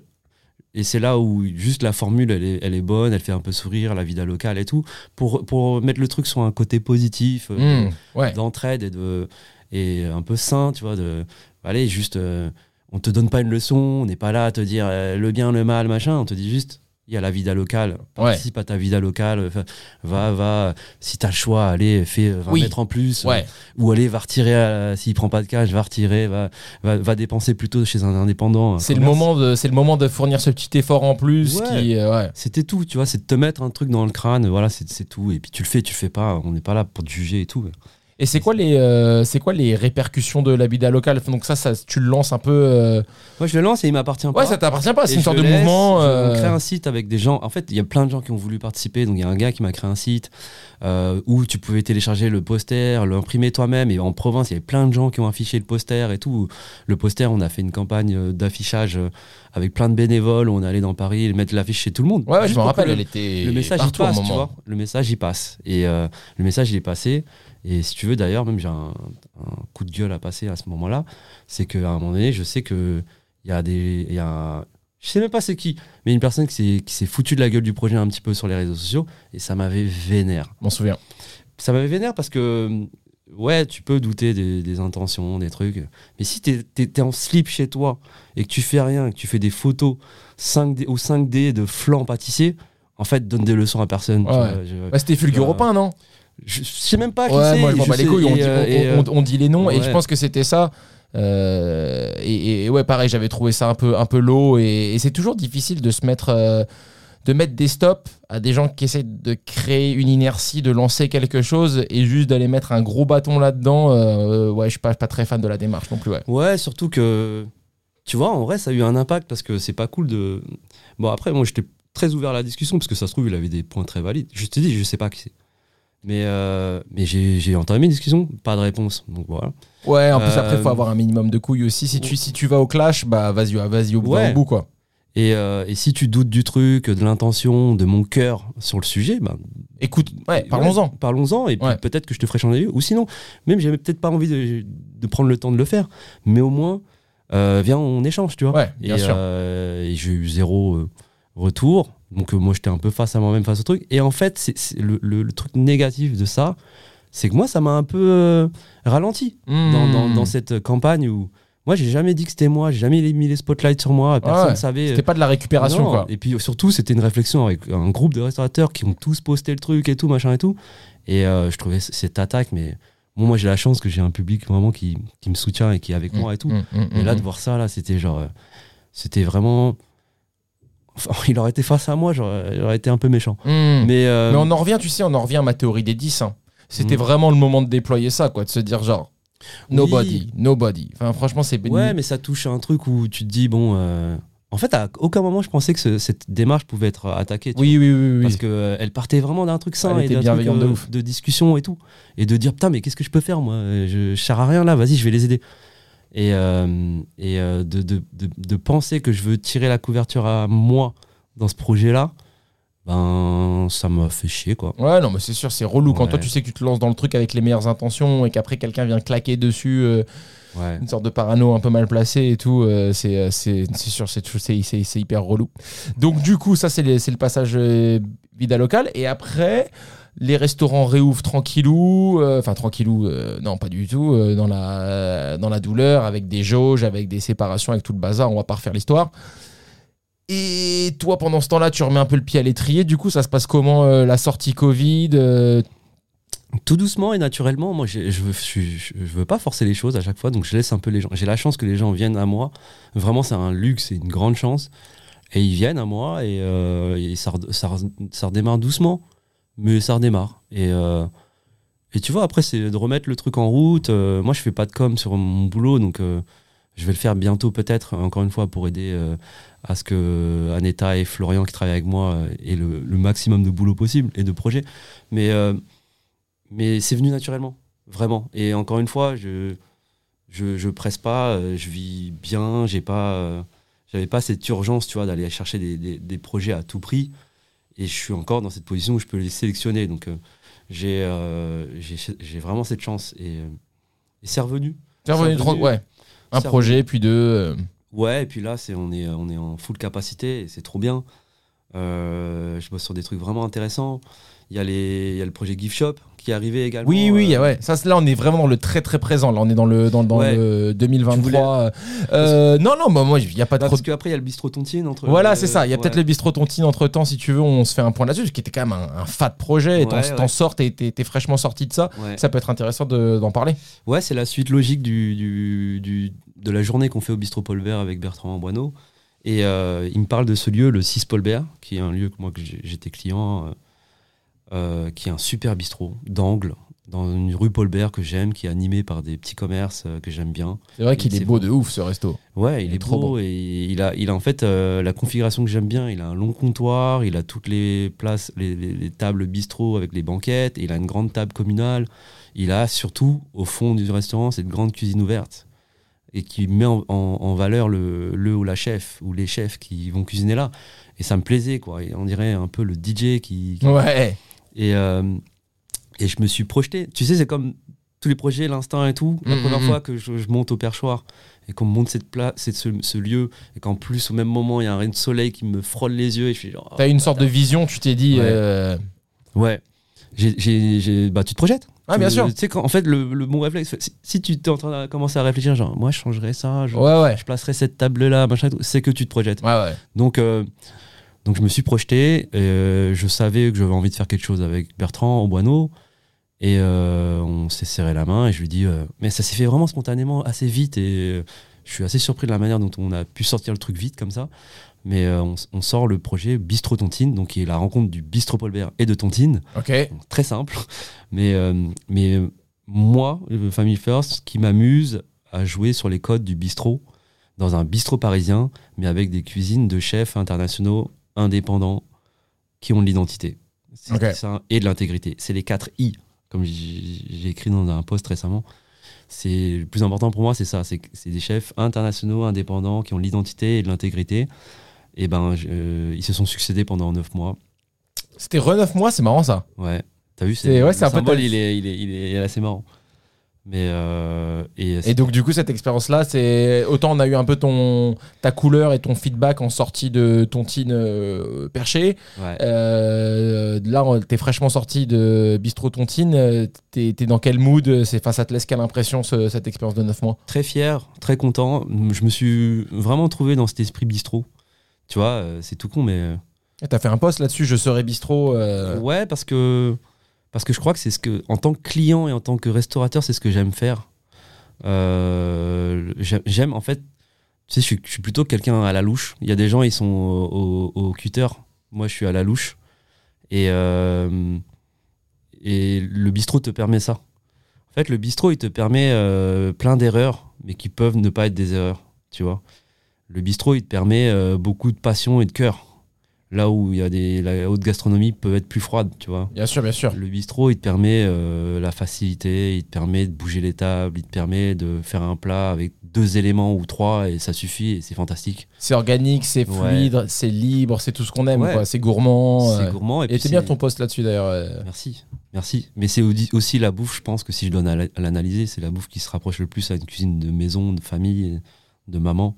Et c'est ce qui me plaît, quoi. C'est ce que j'aime bouffer. Moi, tu me mets un riz en sauce euh, avec un peu de viande ou ce que tu veux. euh, je- Gars, pareil. C'est ouais, marrant. hein, pour- on est quand même, toi et moi, des gens qui avons mangé beaucoup de choses Mm. dans beaucoup d'endroits. On a été hyper euh, euh, privilégiés dans ce sens-là d'avoir Mm. euh, tapé un peu partout.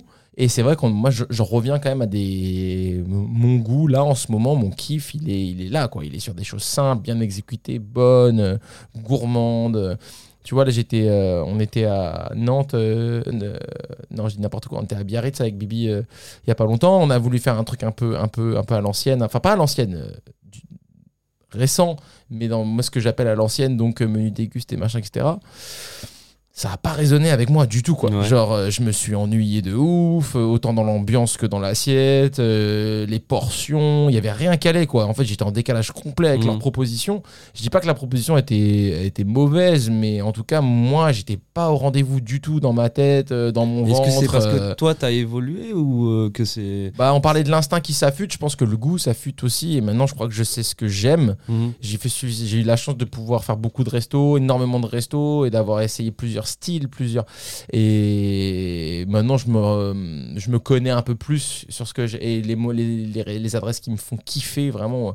Euh, là, Montréal, on était à Montréal euh, récemment, juste il y a un mois, et euh, 20 mon lapin. Mhm. Mec, j'étais, j'étais, tous mes sens étaient en alerte, mes yeux, l'endroit est magnifique, mes oreilles, euh, euh, mon cœur, parce que le service était attentionné, efficace, passionné, et, et mon bide et mon palais, parce que tout était hyper bon, gourmand, les portions maîtrisées, ni trop petites, ni trop grosses, pour que tu puisses taper dans tout, mais que tu sortes pas en ayant faim, comme ça peut arriver ailleurs. Enfin, tu vois, pour moi, c'était un carton plein. Euh, et en fait, moi, le curseur, je le mets là. C'est ça. Les... En fait, en fait, va mon lapin et bistrot. Mm. Et je pense que on se. Vas-y, vas-y, t'inquiète. Oh, Quentin. Décroche, hein, si tu veux. Non, non, non. Tranquille. Mode avion. Ah, mais pourtant, regarde, je suis en mode avion. Man Waouh Ah, parce que t'as le wifi encore, je crois. Donc peut-être il est passé en appel wifi. Ah ouais, ok, ok. Après, c'est pas grave. hein. Ouais, non, mais pour en revenir, en fait, voilà, c'est- je pense que Vin mon lapin et, et peut-être même sans le savoir, je sais pas s'ils le savent, mais bistrot, c'est là qu'on. Moi, c'est ma comfort zone. C'est.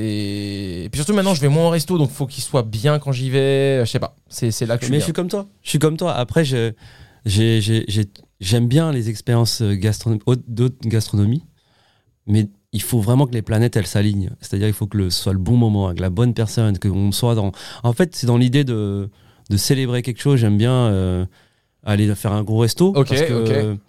Parce que c'est- ça peut pas être banal, tu vois. Hmm. C'est forcément un moment extraordinaire. Et par extraordinaire, je extraordinaire, Extra- vraiment. oui, qui sort de l'ordinaire. Qui sort de l'ordinaire et qui est. euh, Ouais, et je- on peut pas le banaliser, tu vois. Et je pense qu'à un moment donné, j'ai eu ce truc-là où j'allais beaucoup au resto, j'y vais toujours beaucoup, mais.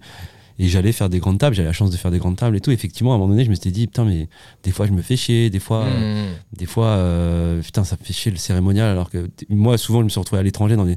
J'ai la chance que des gens veulent toujours m'emmener dans des endroits et tout. C'est trop cool. Et je, et suis peut-être là à New York à me faire un truc, à me dire, putain, mais je veux juste une slice. euh, Ouais, je veux juste une je veux bonne juste un slice. chopped cheese, tu ouais, vois, ouais, juste ouais, un truc euh, facile et tout. Cheese pizza. Et euh, c'est pour ça que c'est un truc de timing, de moment. Mm. Souvent, ces tables-là, tu les réserves 10 000 ans à l'avance. Et le jour, ce jour-là, si t'es pas luné en mode gastro, Ouais, c'est bah, ça. T'es genre à côté, quoi. Comment prévoir ton mood C'est euh, aussi nous aussi. Je pense qu'il faut se conditionner à Ouais. nouveau à être, euh, à être euh, réceptif vraiment à, ce- à ce message-là, à ce moment-là, et de, le- de le rendre euh, plus euh, extraordinaire. Ouais, aller quand tu raison. peux, quand tu veux, et avec les bonnes personnes. Et euh, Aussi, gars, pour moi, il y a vraiment une notion financière aussi. euh, peu importe nos moyens, mais je pense que peu importe si les choses vont mieux maintenant et que euh, peut-être on est un petit peu moins regardant sur les prix sur le menu, etc. On a cette chance, mais on a quand même, je pense, toi et moi, de par nos enfances très tranquilles, une notion de l'argent qui est saine. mm, Et pour moi, du coup, aller coucher, des fois, Ouais. l'argent que coûte un, un menu déguste en 6 ou 8 plats, etc. Et je sais pas, des fois, si, c'est, y a, si, au rang- si, on- si, si ça me plaît pas, enfin, je sais pas, ça me met, ça me met des pressions aussi, tu vois ce que je veux dire euh, C'est sûr. Après, moi, je le vois comme des propositions. Donc, tu vois, moi, quand j'entre dans ces restaurants-là, c'est moi qui ai pris la décision Oui, de oui, venir. c'est sûr. Ouais. Donc de payer, moi je joue le jeu. Après, tu peux être content, déçu, et tout ça c'est c'est propre à nous et on a le droit. Mais tu vois, je peux juste me dire des fois, bah, j'ai payé ça, c'était. Bah ouais, bah, moi, pour moi ça les vaut Pour pas. moi, ça les vaut vois, pas. c'est juste mon avis après et, et c'est c'est que j'étais pas en phase avec la proposition. Et c'est pas grave, mais après je salue quand même le, la tentative. tu Oui, vois, oui. et- Pour moi, c'est comme les films. Moi, je dirais jamais qu'un film est nul. Parce qu'en Mm. fait, vu de par mes études, etc., machin, je sais qu'un monter un film, c'est une tannée. Mm. Tu vois, entre l'écriture, rassembler les financements, avant même de tourner, après le tournage, toute la logistique de tournage, tous les gens que ça implique. Enfin, un film, que ce soit un gros nanar ou un bête de film, dans tous les cas, c'est un taf de chacal. Donc moi, j'essaie d'être, tu vois, quand je dis jamais, genre, c'était de la merde, le film, il était vraiment pourri et tout, je dis, j'ai pas kiffé, c'était pas pour moi, etc., machin, mais je respecte qu'ils aient, qu'ils aient réalisé ce film, parce que pour moi, toute réalisation, euh, quelle qu'elle soit, doit être respectée parce que, parce que hyper challenging. Et c'est un peu la même au resto. Je vais jamais dire, c'était vraiment de la merde, le resto était nul et tout. C'était pas pour moi ce soir-là, j'ai pas kiffé, j'ai pas compris, on s'est pas retrouvé. Mais je respecte quand même le fait qu'ils ont tenu le service et qu'ils ont un resto avec tout ce que ça implique, etc. Tu vois. Mm.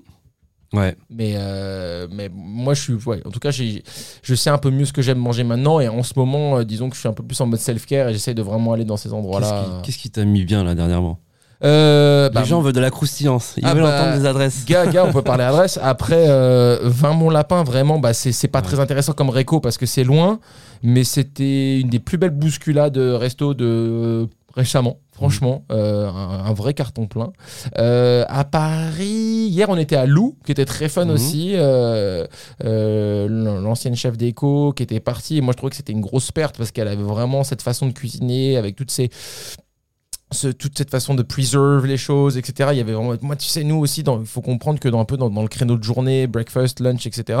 Il y a beaucoup de choses qui s'ouvrent, un peu comme les agences, mais c'est un peu souvent la même chose. C'est, ça, Mm. ça challenge pas souvent en trop le game et tout, et on est toujours un peu, c'est toujours un peu genre excité, déçu, excité, déçu.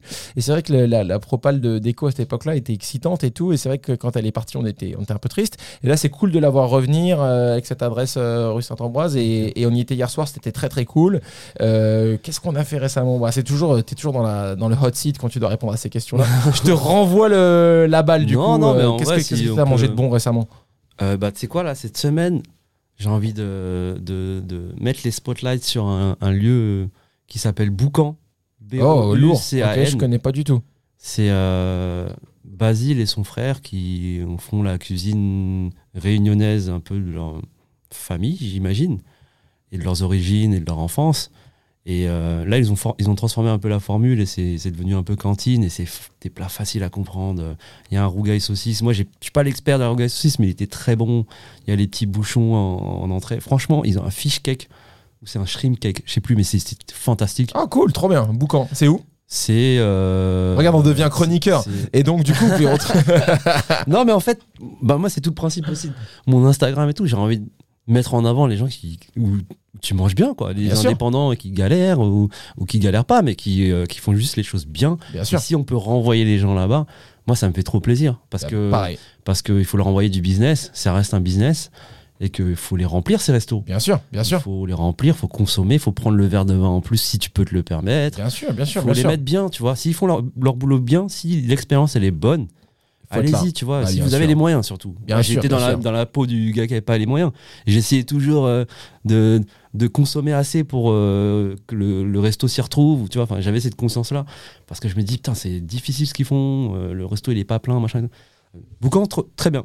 Euh, j'ai Ah, lourd, aimé, trop je, vais, bien. je vais y retourner, mais c'était vraiment très bon. Après, qu'est-ce qui Du coup, je fais un segue parce que tu as parlé de ton Insta, etc. Est-ce qu'on peut parler de About a Week Ago, qui est la, qui est la, la création la plus FOMO de l'univers, qui me met toujours un somme, mais 2000. Et je devrais pas, hein, parce que c'est plein d'énergie, c'est plein d'amour et c'est plein de fun, mais. Mais tu sais pourquoi j'ai fait ça? Bah non, justement, j'aime bien que tu Parce que- racontes. Ça me casse les couilles Instagram. c'est pas que ça me casse les couilles, c'est que ça prend trop de temps dans notre vie. Ouais, Ça prend trop de temps. bien sûr. Et moi, le Tu premier. dis ça à moi, gars, tu dis ça à moi, Je sais, alors, je ouais. sais. Mais je voulais absolument pas que Instagram fasse partie de mon quotidien en postant des choses tous les jours et avoir ce truc de. C'est différent, toi, t'as un lieu physique, euh, Mm, mm, mm. il faut de l'actu tous les jours et ça, c'est normal. Mais moi, euh, en tant que pas restaurateur en ce moment, en tant que juste observateur, machin et tout, euh, j'ai pas envie de, de poster tous les jours. Ouais. J'ai pas envie que ça d'être contraint à ça. J'ai moi, j'aime trop Instagram. Je dis ça, mais c'est un, un love hate. C'est j'aime trop Instagram pour ce que ça permet. C'est c'est- moi, c'est mon outil pour communiquer avec euh, avec mon public et avec euh, les personnes qui peuvent être sensibles à ce que je fais. C'est mon seul mo- moyen. Est-ce que tu as. Il faut qu'on revienne absolument à cette discussion, essaye de mettre un- une punaise dans ta tête. Mais est-ce qu'il y a eu des. Est-ce qu'Instagram a permis des choses dans ta vie, dans ta carrière, qui n'auraient été possibles que par Instagram? Ouais. euh, bah déjà, juste d'être indépendant dans ta communication. Mhm. Il y a, y a- y a d'autres outils, je suis d'accord, mais, mais de. En fait, de, de- moi, je le prends comme un magazine, Instagram. Ok. Tu vois, C'est mon côté ancien éditeur, mais c'est un magazine. Il y a des formats différents, il y a des grands articles, il y a des, des, des infos plus courtes. Le About a Week Ago, c'est. C'est- J'aime trop moi, documenter ce que- les choses cool que je, que je vois. Mais du coup, c'est à ton rythme. Tu dis, moi, ce sera Ah ouais, euh, one week, enfin once a week, je vais faire Même mon pas, digest. Il y a aucun. Il y a des fois, je fais rien pendant 2-3 semaines. tu Ok, vois, ok, genre, ok, ok. c'est- quand il y a la ah, ça me rassure, parce que des Ah fois, non, je me dis, genre, gars, ça, c'est une semaine. Non, parce que sinon, je rentre dans un, dans un mode où je Ouais, me ouais, dire. Attends, mais cette semaine, j'ai fait que des trucs claqués. Ouais, ouais, ouais. Donc, euh, il ouais. faut absolument que je fasse un truc bien. Oui, pour le oui, montrer c'est pas ça l'idée. L'idée, c'est quand il m'arrive des trucs bien ou des trucs que je- des moments que j'estime. euh, mais même pas que en bouffe, hein, des fois, je montre d'autres choses et tout. Mais dès, dès qu'il se passe des moments où que, j'ai envie de montrer parce qu'elles diffusent de, de mon identité, elles, elles mettent les spotlights sur les bonnes personnes, elles montrent une certaine idée de la vie, du vivre ensemble que je veux moi, je le fais. Euh, j'essaie de protéger un peu ma vie intime, j'essaie, c'est dur, c'est des sujets euh, où euh, quand t'as une meuf et tout, ben, c'est un sujet, tu vois. eh, mais mais, mais l'idée, c'est pas ça, c'est mon outil véhicule de mon idée de la vie Mm, et de, mm, mm, du vivre ensemble. De, de- je veux être un vrai reflet de la société, je veux être euh, un vrai reflet d'une vie positive ensemble euh, et de mettre en avant les gens talentueux autour de moi. En vrai, c'est juste ça. Bah moi, c'est pareil. Pour moi, euh, c'est montrer. Il y a plein de préjugés sur le patronat, la restauration, les conditions de travail en restauration, l'ambiance de travail en restauration, les pratiques en restauration et, et le rapport patron-employé, surtout Mhm. en France. Ça vient quand même assez chargé, ces notions-là. Moi, j'utilise le format Insta pour, comme toi, projeter ma vision. Toi, c'est du, du vivre ensemble. Moi, c'est du travailler ensemble je peux, tu peux travailler pour moi, mais est-ce qu'on pourrait pas dire qu'on travaille ensemble aussi Mm. et, et voilà, et montrer comment tout ça se passe, etc. Essayer de déconstruire un peu l'image du patron aussi qui arrive euh, Et pleine de casseroles. Et c'est fondamental ce que tu fais parce que le nom- pour tra- je travaille avec beaucoup de restos et le nombre de restaurants qui t'observent, qui vous observent dans votre manière de faire les choses et ce que vous voulez montrer de, des coulisses d'un resto avec les mauvais moments, les moments de plomberie, les moments de compta, les moments de- bah, c'est trop important, tu Mm, vois, mm, parce que je mm, pense qu'il y a plein de gens, ils avaient un, ils s'étaient fait un idéal de ce, Ouais. de ce métier, et on l'a vu avec toutes les reconversions qui se Bien sont sûr. reconverties derrière. Bien oui, c'est clair. Moi, je Mais- préviens énormément parce que tu sais, on me dit des fois, il y a moins on se pose, il y a moins on discute et tout. Alors, c'est vrai que je le fais moins en, en ce moment parce que j'étais avec ça, mais j'essaye de le faire et, et c'est- ça commence toujours par un warning un peu quand même. Genre, Bah, t'as raison. Et de montrer le, le côté, parce que toi, t'as le caractère, avec Sarah, vous avez le caractère pour, euh, et les prédispositions pour, assumer tout ce travail-là. Mais une personne qui voit ça, et je pense que c'est bien, ça lui ouvre les yeux sur Ah bah non, c'est pas, c'est pas pour moi. Effectivement, Ouais. s'il faut que je sois de avoir un enfant et en même temps l'amener à l'école et derrière être à 8 heures euh, pour la plomberie et euh, faire le staff, euh, un meeting de staff et ensuite veiller à ce que tout mon staff soit content et ensuite que les clients et ensuite que fermer le resto et avoir ma vie normale pendant une demi-heure. Ouais.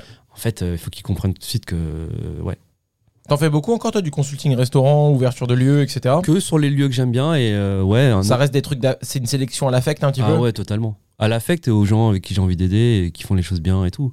Euh, moi, j'ai envie de mettre les spotlights aussi sur euh, Mehmet, euh, Mathieu et Julien qui ont ouvert ce lieu. du coup, Mehmet, c'est le nom du resto? 18e, ouais, Ok, E M-E-H-M-E. ok. Et c'est deux gars qui ont une passion pour euh, le doner kebab, mais euh, turc, et qui sont allés là-bas, qui ont fait les choses dans l'ordre. C'est trop bien, mais j'apprends des trucs, gars, c'est trop bien. Et vraiment, c'est bien et je les aide. Aussi, on bosse ensemble un peu. Ok, Et c'est pas parce que je bosse avec eux, c'est que c'est bien ce qu'ils font. Et euh, j'aime bien leur démarche et leur approche et il faut aller les voir. trop bien. Mehmet, Ouais. on note. Trop cool.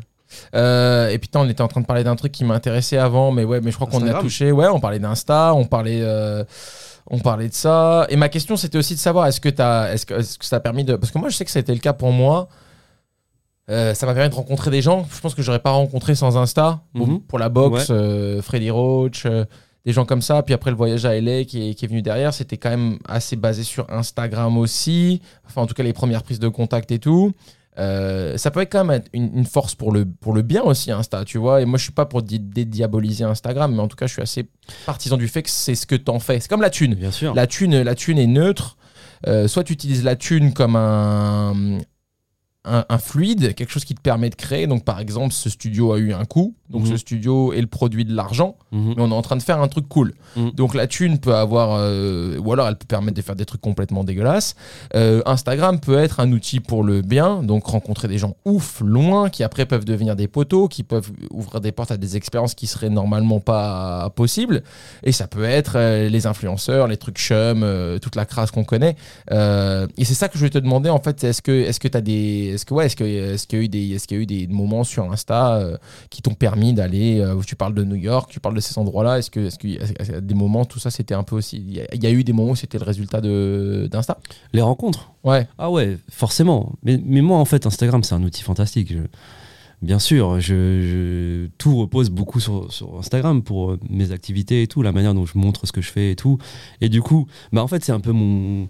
C'est ma carte d'identité, CV, euh, carte vitale, c'est tout, en, c'est tout en même temps Insta, parce qu'au final, quelqu'un ne me connaît pas, il va envoyer mon profil, il dit Ah, regarde, parle avec lui, machin et tout, il va regarder, il va scroller un peu, Hmm. il va se faire une idée de moi. Bien sûr. Et une- puis c'est pour ça que moi je veux que le- mon, mon Insta il soit le plus proche de, de ce que je suis parce que c'est un peu mon qui je suis, tu vois. Ouais, bien sûr.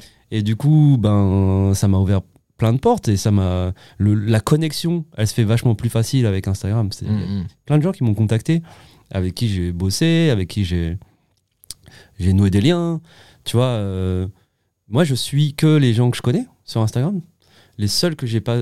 enfin, j'ai un, pote de New York qui m'envoie le compte de Has Dagbir pour revenir sur Anthony. et. Ah, excellent. On va avoir l'histoire de la rencontre du coup. Ouais, j'adore. Trop bien.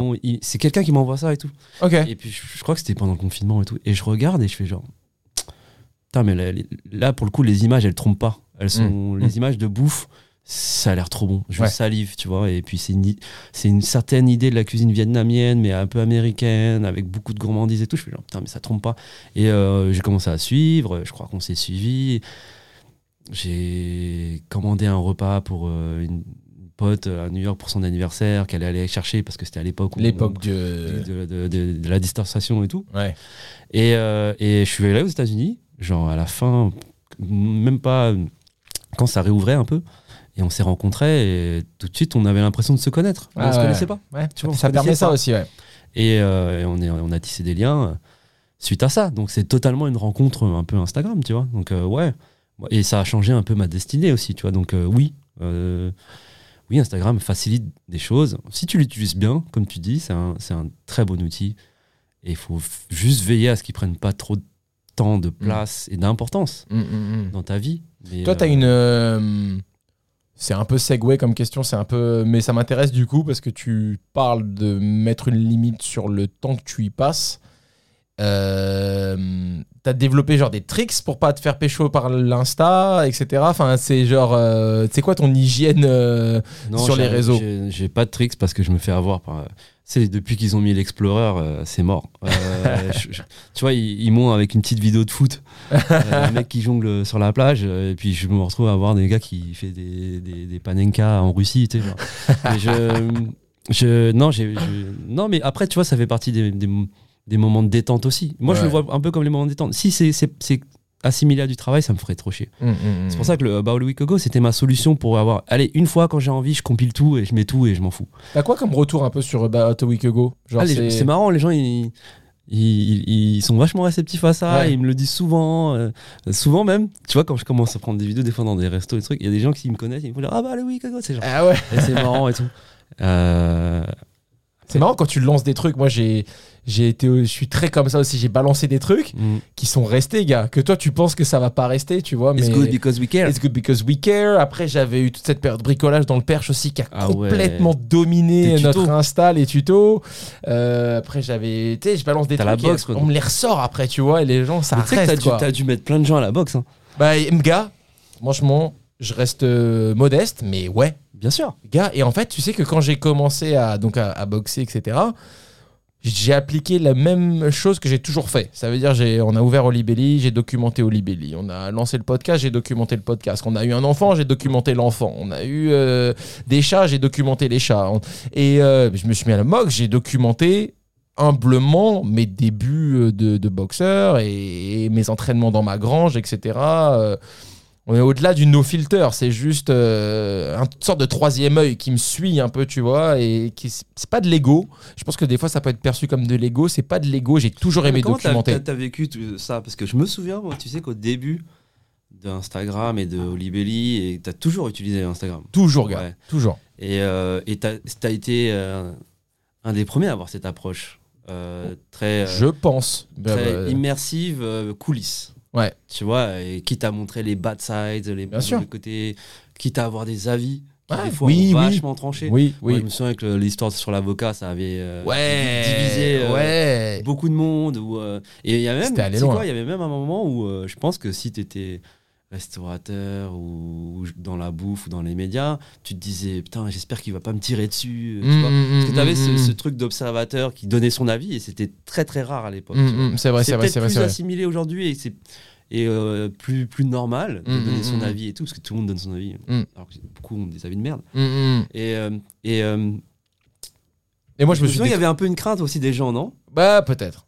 Ouais Mais genre, Ah, est-ce qu'il va me tirer dessus? Est-ce que si je fais ça putain il a vu que j'avais des avocats est-ce que Après, moi, je voulais. C'était jamais pour être méchant. J'étais juste fondamentalement passionné en fait, et avec des avis. Et du coup, ma méthode, ma méthode d'expression, c'était le, c'était la fougue. Quoi. J'étais, j'étais, vénère parce que pour Mhm. moi, c'était important en fait. Tu vois ce que je veux dire? Et du coup, maintenant, je me suis vachement assagi et j'essaye de euh, transformer mes coups de gueule en plus genre, viens, on fait mieux, Mm. plutôt que genre, vas-y, c'est, tu vois, vois ce que je veux dire? J'essaye d'être que call out quoi Ouais, un peu, un peu. Et c'est vrai que des fois j'ai eu des regrets aussi d'avoir. des- Il y, y y en a que si c'était à refaire, je les referais pas. Et tu vois, euh, c'était pas forcément. euh, Mais j'avais besoin de ça à cette époque-là. Je pense que j'étais aussi un peu tendu, euh, stressé. Ouais, tu vois, c'était les, les débuts.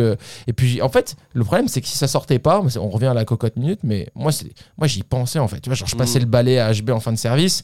Et je me montais des trucs, je, me, je devenais tout chaud, euh, tout seul. Mm. Et en fait, si je le sortais pas, tu te fais un cancer avec des doses comme ça, tu Mm. vois. Enfin, tu Mm. vois, ça, c'est, c'est de la gangrène, tu vois. Donc, en Ouais. fait, c'était une sorte de. C'était thérapeutique presque. Ouais. Tu vois, je le, je, le, je le claquais sur les Insta, comme ça, ça sortait de moi. exutoire Et après, ah, comme si je pétais un gros zit, tu vois. Et après, t'es à ce moment de OK, c'est fait, euh, j'ai, j'ai, j'ai, j'ai- j'ai sorti mon, mon pu et j'en sais rien. C'était un peu ça mon truc à l'époque. Et maintenant, je suis, je suis dans un espace aussi où je suis beaucoup plus zen, je suis moins stress, plus posé, plus assagi. J'ai moins besoin de ces grosses purges, euh, Ah, tu vois. intéressant Mais la boxe, en tout cas, c'est sûr que comme tout le monde est sorti du bois, Mm. j'ai commencé à mettre mes petits entraînements à la grange et tout. Et euh, on pourra faire un petit segue euh, sur euh, Athletic Week, etc. Un segue, c'est quand tu es sur un, sur un, sur un thème, et en fait, il y a un truc qui arrive, et en fait, c'est cool, c'est une transition. Tu vois, on pourra transitionner back sur euh, un truc que, que tu as fait aussi et qu'on a un peu fait ensemble. Euh, donc, moi, j'ai commencé à, à poster les entraînements et tout. Et il y a plein de restaurateurs qui sont là. Yo, tu boxes? Bah, Moi aussi, j'ai boxé et tout. Machin. J'étais là. J'avais aucune idée que tu boxais, gars, et tout. Et c'est là que je t'avais parlé de, Ouais. du Bistro Boxing Club. C'est toi qui as trouvé le nom. Mais euh, l'idée, voilà, en fait, il- mec, il y a- en fait, il y a plein de Mais tu restaurateurs, devrais, cuisiniers tu devrais le continuer parce que pour la petite histoire, du coup, on l'a fait, mais dans le cadre d'un truc avec une marque athlétique, euh, athlétique, beer. euh, et c'était charmé. Bah ouais, de, c'était de ouf. voir que tous les restaurateurs avaient, avaient besoin de cet exutoire, tu vois, ils se sont assemblés. Moi, j'ai adoré cet entraînement où il y avait euh, C'était magnifique. une quinzaine de personnes de la restauration C'était trop bien. qui s'est rassemblés pour boxer ensemble. On était tous suants là à la de montgolfière. C'était trop bien. Euh, C'était C'était, et puis c'était hyper bienveillant, gars, parce que moi je suis, je suis pas talentueux en boxe. Euh, j'apprends de façon, je suis besogneux, je fais mes devoirs, je m'entraîne et j'avance, je progresse, je progresse doucement. Mais donc euh, à cet événement qu'on avait fait sur quatre semaines, je crois, Mm. à la Montgolfière, il y avait des restaurateurs qui touchaient grave leurs billes. Ouais. Mais ils étaient Mm. trop tigeants, tu vois, ils tapaient pas fort, ils expliquaient, c'était trop. Putain, c'était. Et puis c'est d'ailleurs des gens qui sont toujours en contact et tout. Donc, Ouais. ce- cette notion de club, elle Ouais. été hyper cool parce que forcément c'est un milieu où il faut être solidaire. Je pense. Bien sûr, bien sûr, Tu bien vois, sûr. et- C'était, c'était, c'était une sorte de social club, sportif club. euh, et je te dis, il y a plein de gens qui sont sortis du bois en genre j'ai boxé, je boxe, j'aimerais boxer, etc. Donc il y a des gens qui s'y sont mis, il y a des gens qui s'y sont remis, qui Mhm. avaient un peu abandonné euh, l'affaire, avec qui moi je spare maintenant aussi euh, occasionnellement. Euh, c'était, c'est, et gars, c'était, c'était tellement. Beau et clean et il y a une belle énergie autour de cette boxe et la boxe ça peut aussi venir avec des principes de, des, images de trucs violents et agressifs et tout alors que c'est un sport magnifique technique euh, mental euh, et avec euh, j'ai rencontré des gens tellement tigeants dans la boxe tout ce passage à LA à la Wildcard Boxing Gym où ils m'ont accueilli genre comme si on se connaissait pareil depuis longtemps et ils ont été no bullshit mais vraiment très très gen- très très gentils et accueillants. Ils m'ont tout donné et enfin bref c'est un- ouais, je sais plus comment on en est arrivé à parler de ça, mais euh, ben, de l'influence que tu as sur les réseaux sociaux en postant Ouais. la boxe et, et que bah, tu as mis euh, Et- des gens euh, à ce sport, je pense. Et remis. Ouais, Il y a des gens qui ont retrouvé le chemin de la boxe, ça me fait plaisir. Et, Ouais. et c'est sûr qu'on est en train de réfléchir à comment continuer euh, ce qui avait été lancé à la Montgolfière, parce qu'on on a senti de toute façon qu'il y avait un truc direct. Ouais. Euh, moi, comme tu le sais, j'aurais bien aimé qu'on fasse un petit tournoi après, euh, mais on s'était dit que c'était un peu too much. non, t'allais mais- trop vouloir régler tes comptes. pas du tout. Mais non, mais il y a des trucs à faire. Voilà, pourquoi pas des petits tournois amicaux, des choses comme ça que vous aviez fait d'ailleurs. D'ailleurs, on n'en a pas du tout parlé. Mais toi, à une époque, tu avais fait un truc autour du foot et des restaurateurs aussi qui était très très cool. Ouais, et moi, ouais. mon idée, c'était complètement de te pépon et de faire un truc du de la boxe et des restaurateurs. C'était même pas moi, hein, c'était à l'initiative. euh, Tout début, c'était Terroir d'Avenir qui avait fait ça. ah ok. Ensuite, euh, il y a eu Fadjo, Fabien de Fadjo qui a, qui a- qui a repris le truc. Et euh, avec l'aide de- du Red Star aussi qui a vachement aidé. C'est juste que j'ai gagné le, le tournoi. C'est pour ça que tu as fait la confusion. Ah voilà. Avec mon équipe de Tontine en 2019, on a gagné, on a gagné le tournoi. Ok. Très cool. Bah, parce qu'on est compétiteur. Non, trop bien, trop bien, trop bien. Et, euh, et j'avais parlé d'un Segway, non, c'est ça, on a parlé d'Athletic Brewing et de, de, de- de ce petit truc qu'on avait fait ensemble et qui était, euh, qui était, qui était très très cool. Euh, donc, on est à 2h12. T'as vu, en fait, ça va, c'était pas si. Ça va vite. hein. C'est pas si douloureux, en fait. On a 2h12 là. de Là, on est à discussion 2h12. C'est incroyable. Ouais. Et c'est pas gens mal. vont l'écouter en plusieurs fois. Ouais, ça, après chacun fait sa sauce. hein. Soit tu binges, soit tu découpes.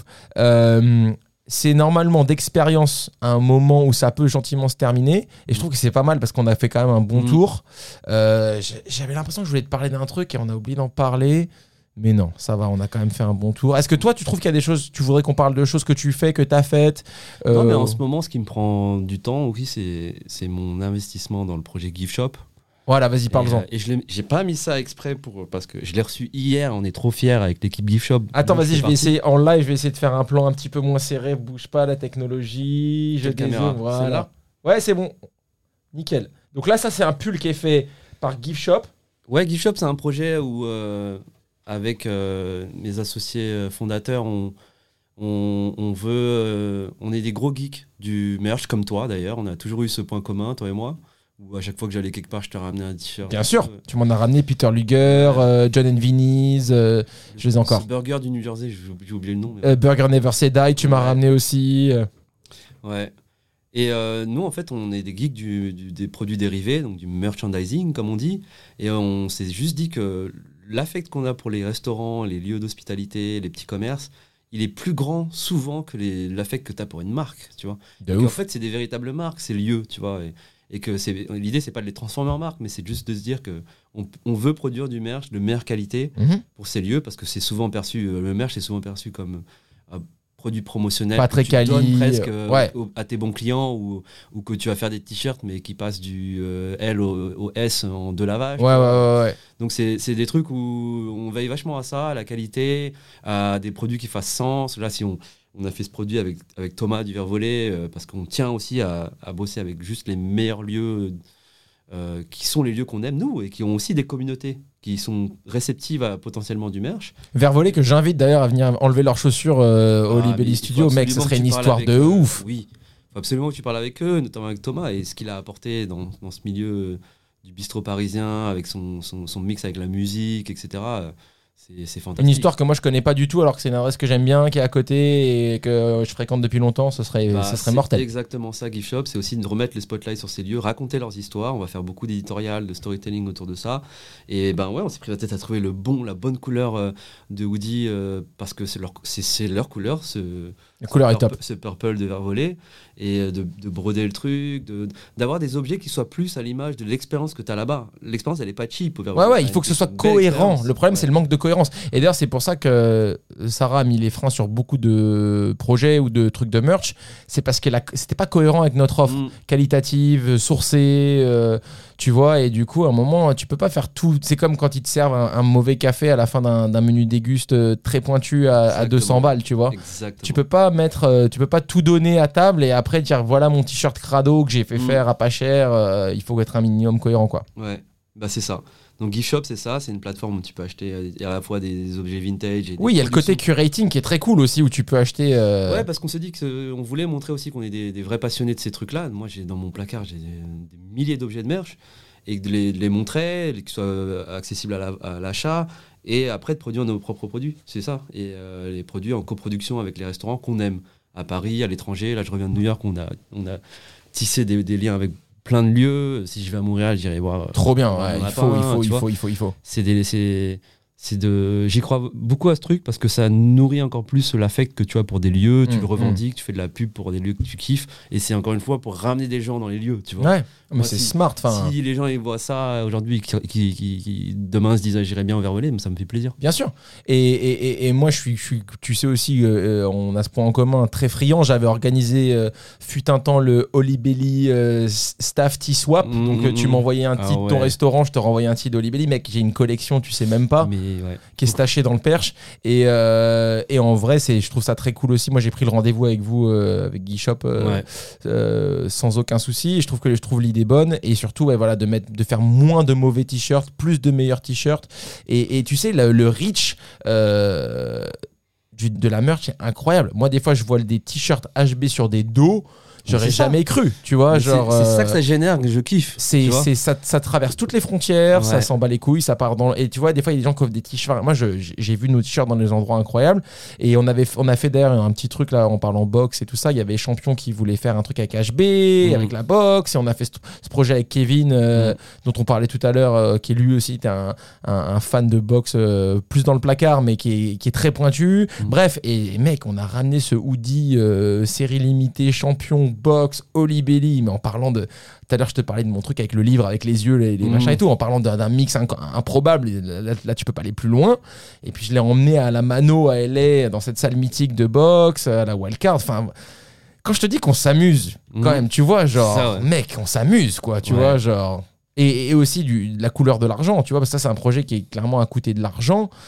C'est pas la preuve que l'argent, euh, tu peux en faire aussi des trucs incroyables. C'est Mm. se donner les, enfin, c'est se donner, c'est- avoir la possibilité de mettre en, en de, de- créer ses visions, ses envies, ses, ses kiffs, tu vois, genre. Mec, je vais à LA, je vais dans cette salle, je vais rencontrer ces gars-là. Il faudrait vraiment que j'ai un pull dans la valise et, et d'avoir un peu, de, un peu de finance, ça permet de faire ces choses-là. Et la beauté d'un produit physique. Et à la, pro- la beauté d'un produit Tu physique. vois, qui est bien fait et euh, les- le, le lien que ça tisse avec la personne à qui tu l'offres et tout ça. Bien sûr. Je sais pas, c'est. Vous en êtes où là avec. Gift Shop du coup? Bah, on est, on est bien, bien, bien parti. Là, on a un gros, gros projet, je peux pas en parler, mais en fin- en fin d'année euh, avec un, un grand magasin. Ok. Et on a, on a l'idée de. On est, on est en train de démarrer plein d'histoires avec plein de lieux qu'on kiffe. Et c'est ça qui est cool, c'est la, la- la réception de ces lieux-là sur euh, faire des choses avec nous, euh, co-brander Gift Shop.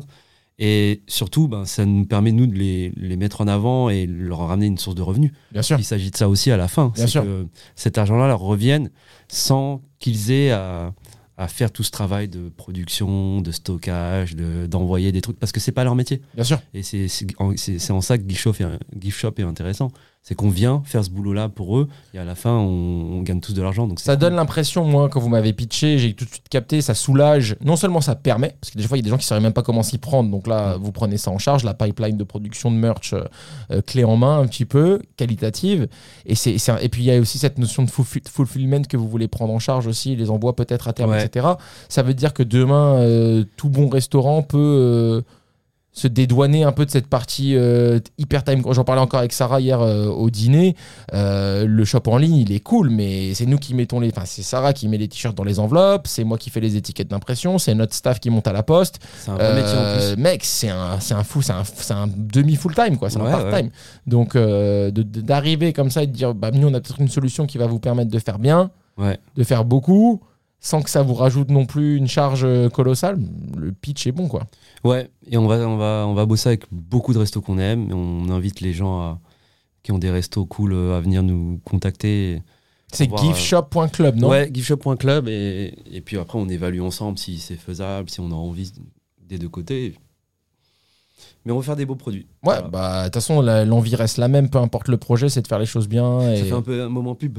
Ouais, mais en fait, à la David Cheng, sans forcer, et puis en fait, c'est. C'est la vérité. En plus, et on l'a reçu hier ré- réellement et on l'a ramené à Thomas du Vervolé et je pense qu'il est content. Je vais passer le voir tout à l'heure. Et du coup, tu peux les toper au verre volé, ceux-là Ils sont achetables euh, Bah justement, on va voir avec lui tout à l'heure comment on fait pour euh, du coup qu'ils soient accessibles. Moi, ce qui fait sens, c'est qu'ils soient accessibles sur place. Après, Mm. ils seront accessibles sur notre plateforme aussi pour soulager justement les lieux. Ouais, parce qu'on n'a pas la place de stocker des hoodies. Moi, j'ai bah, en dessous, j'ai j'ai celui que j'avais fait avec Haz et, et, euh, Trop bien. Et, j'ai fait l'expérience. T'as pas de place dans un restaurant Gars, pour non, les stocker. euh, Tu vois, nous, ils étaient en dessous de l'escalier. un Voilà, on les cartons. marre, En plus, si tu veux du S, si tu veux S, M, euh, L, XL ou XXL, euh, tu te retrouves avec. euh, service. On vient de te demander du pain et une carafe d'eau, et toi tu dois aller en bas Chercher des un t-shirts à la cave. un carton sans lumière et, et, et faire l'encaissement et tout. et- Ouais. Bref, c'est un autre métier et c'est pour ça qu'on est là. et- Il est temps de faire ça un petit peu mieux. Ouais, ouais, Ou différemment, quoi. différemment. Cool, gars. Bah, ça peut être euh, gentiment le mot de la fin. euh, si tu penses qu'on a fait le tour, euh, En vrai, on pourrait continuer des Bah oui. donc euh, viens, à un moment donné, on arrête. on se reverra, c'est clair. Bah, vas-y, je prends la main. Je veux te remercier d'être venu pour euh, ce, ce reboot, ce relancement. Euh, T'es venu en confiance et j'espère que t'as kiffé. Mm. Euh, bon courage pour tout ce que t'entreprends. Et puis, tu sais qu'on est là. hein, si t'as besoin d'aide avec quoi que ce soit. N'hésite pas. Premier épisode, enfin pas du tout le premier, je sais même plus où on en est. C'est le niveau de production de ce podcast. Et je ne sais pas qui sera le prochain invité Je vais faire un peu de teasing et un peu de mise en pression aussi. Je suis en pourparler avec Ten Bells. Euh, Venez les gars, on vous attend. Ça fait un moment qu'on en parle et vous avez une belle histoire et il y a de quoi accueillir trois invités ici et vous êtes trois et moi je pense que ça c'est un signe qu'on peut pas euh, qu'on peut pas qu'on peut pas euh, négliger. Euh, continuez à regarder le podcast. Moi, je vais faire ma pub. Je passe du temps, je m'investis. Euh, c'est un projet en je crois, donc et ça ne peut marcher que si vous le faites tourner. Donc regardez-le, montrez-le, partagez-le, euh, toujours sans forcer, mais voilà, il faut, savoir que ça existe. Euh, merci d'avoir regardé. Ah, c'est le moment où ça devient technique, il faut que j'envoie l'écran de fin. je suis en panique. Merci tout le monde, à bientôt pour le prochain épisode. Salut.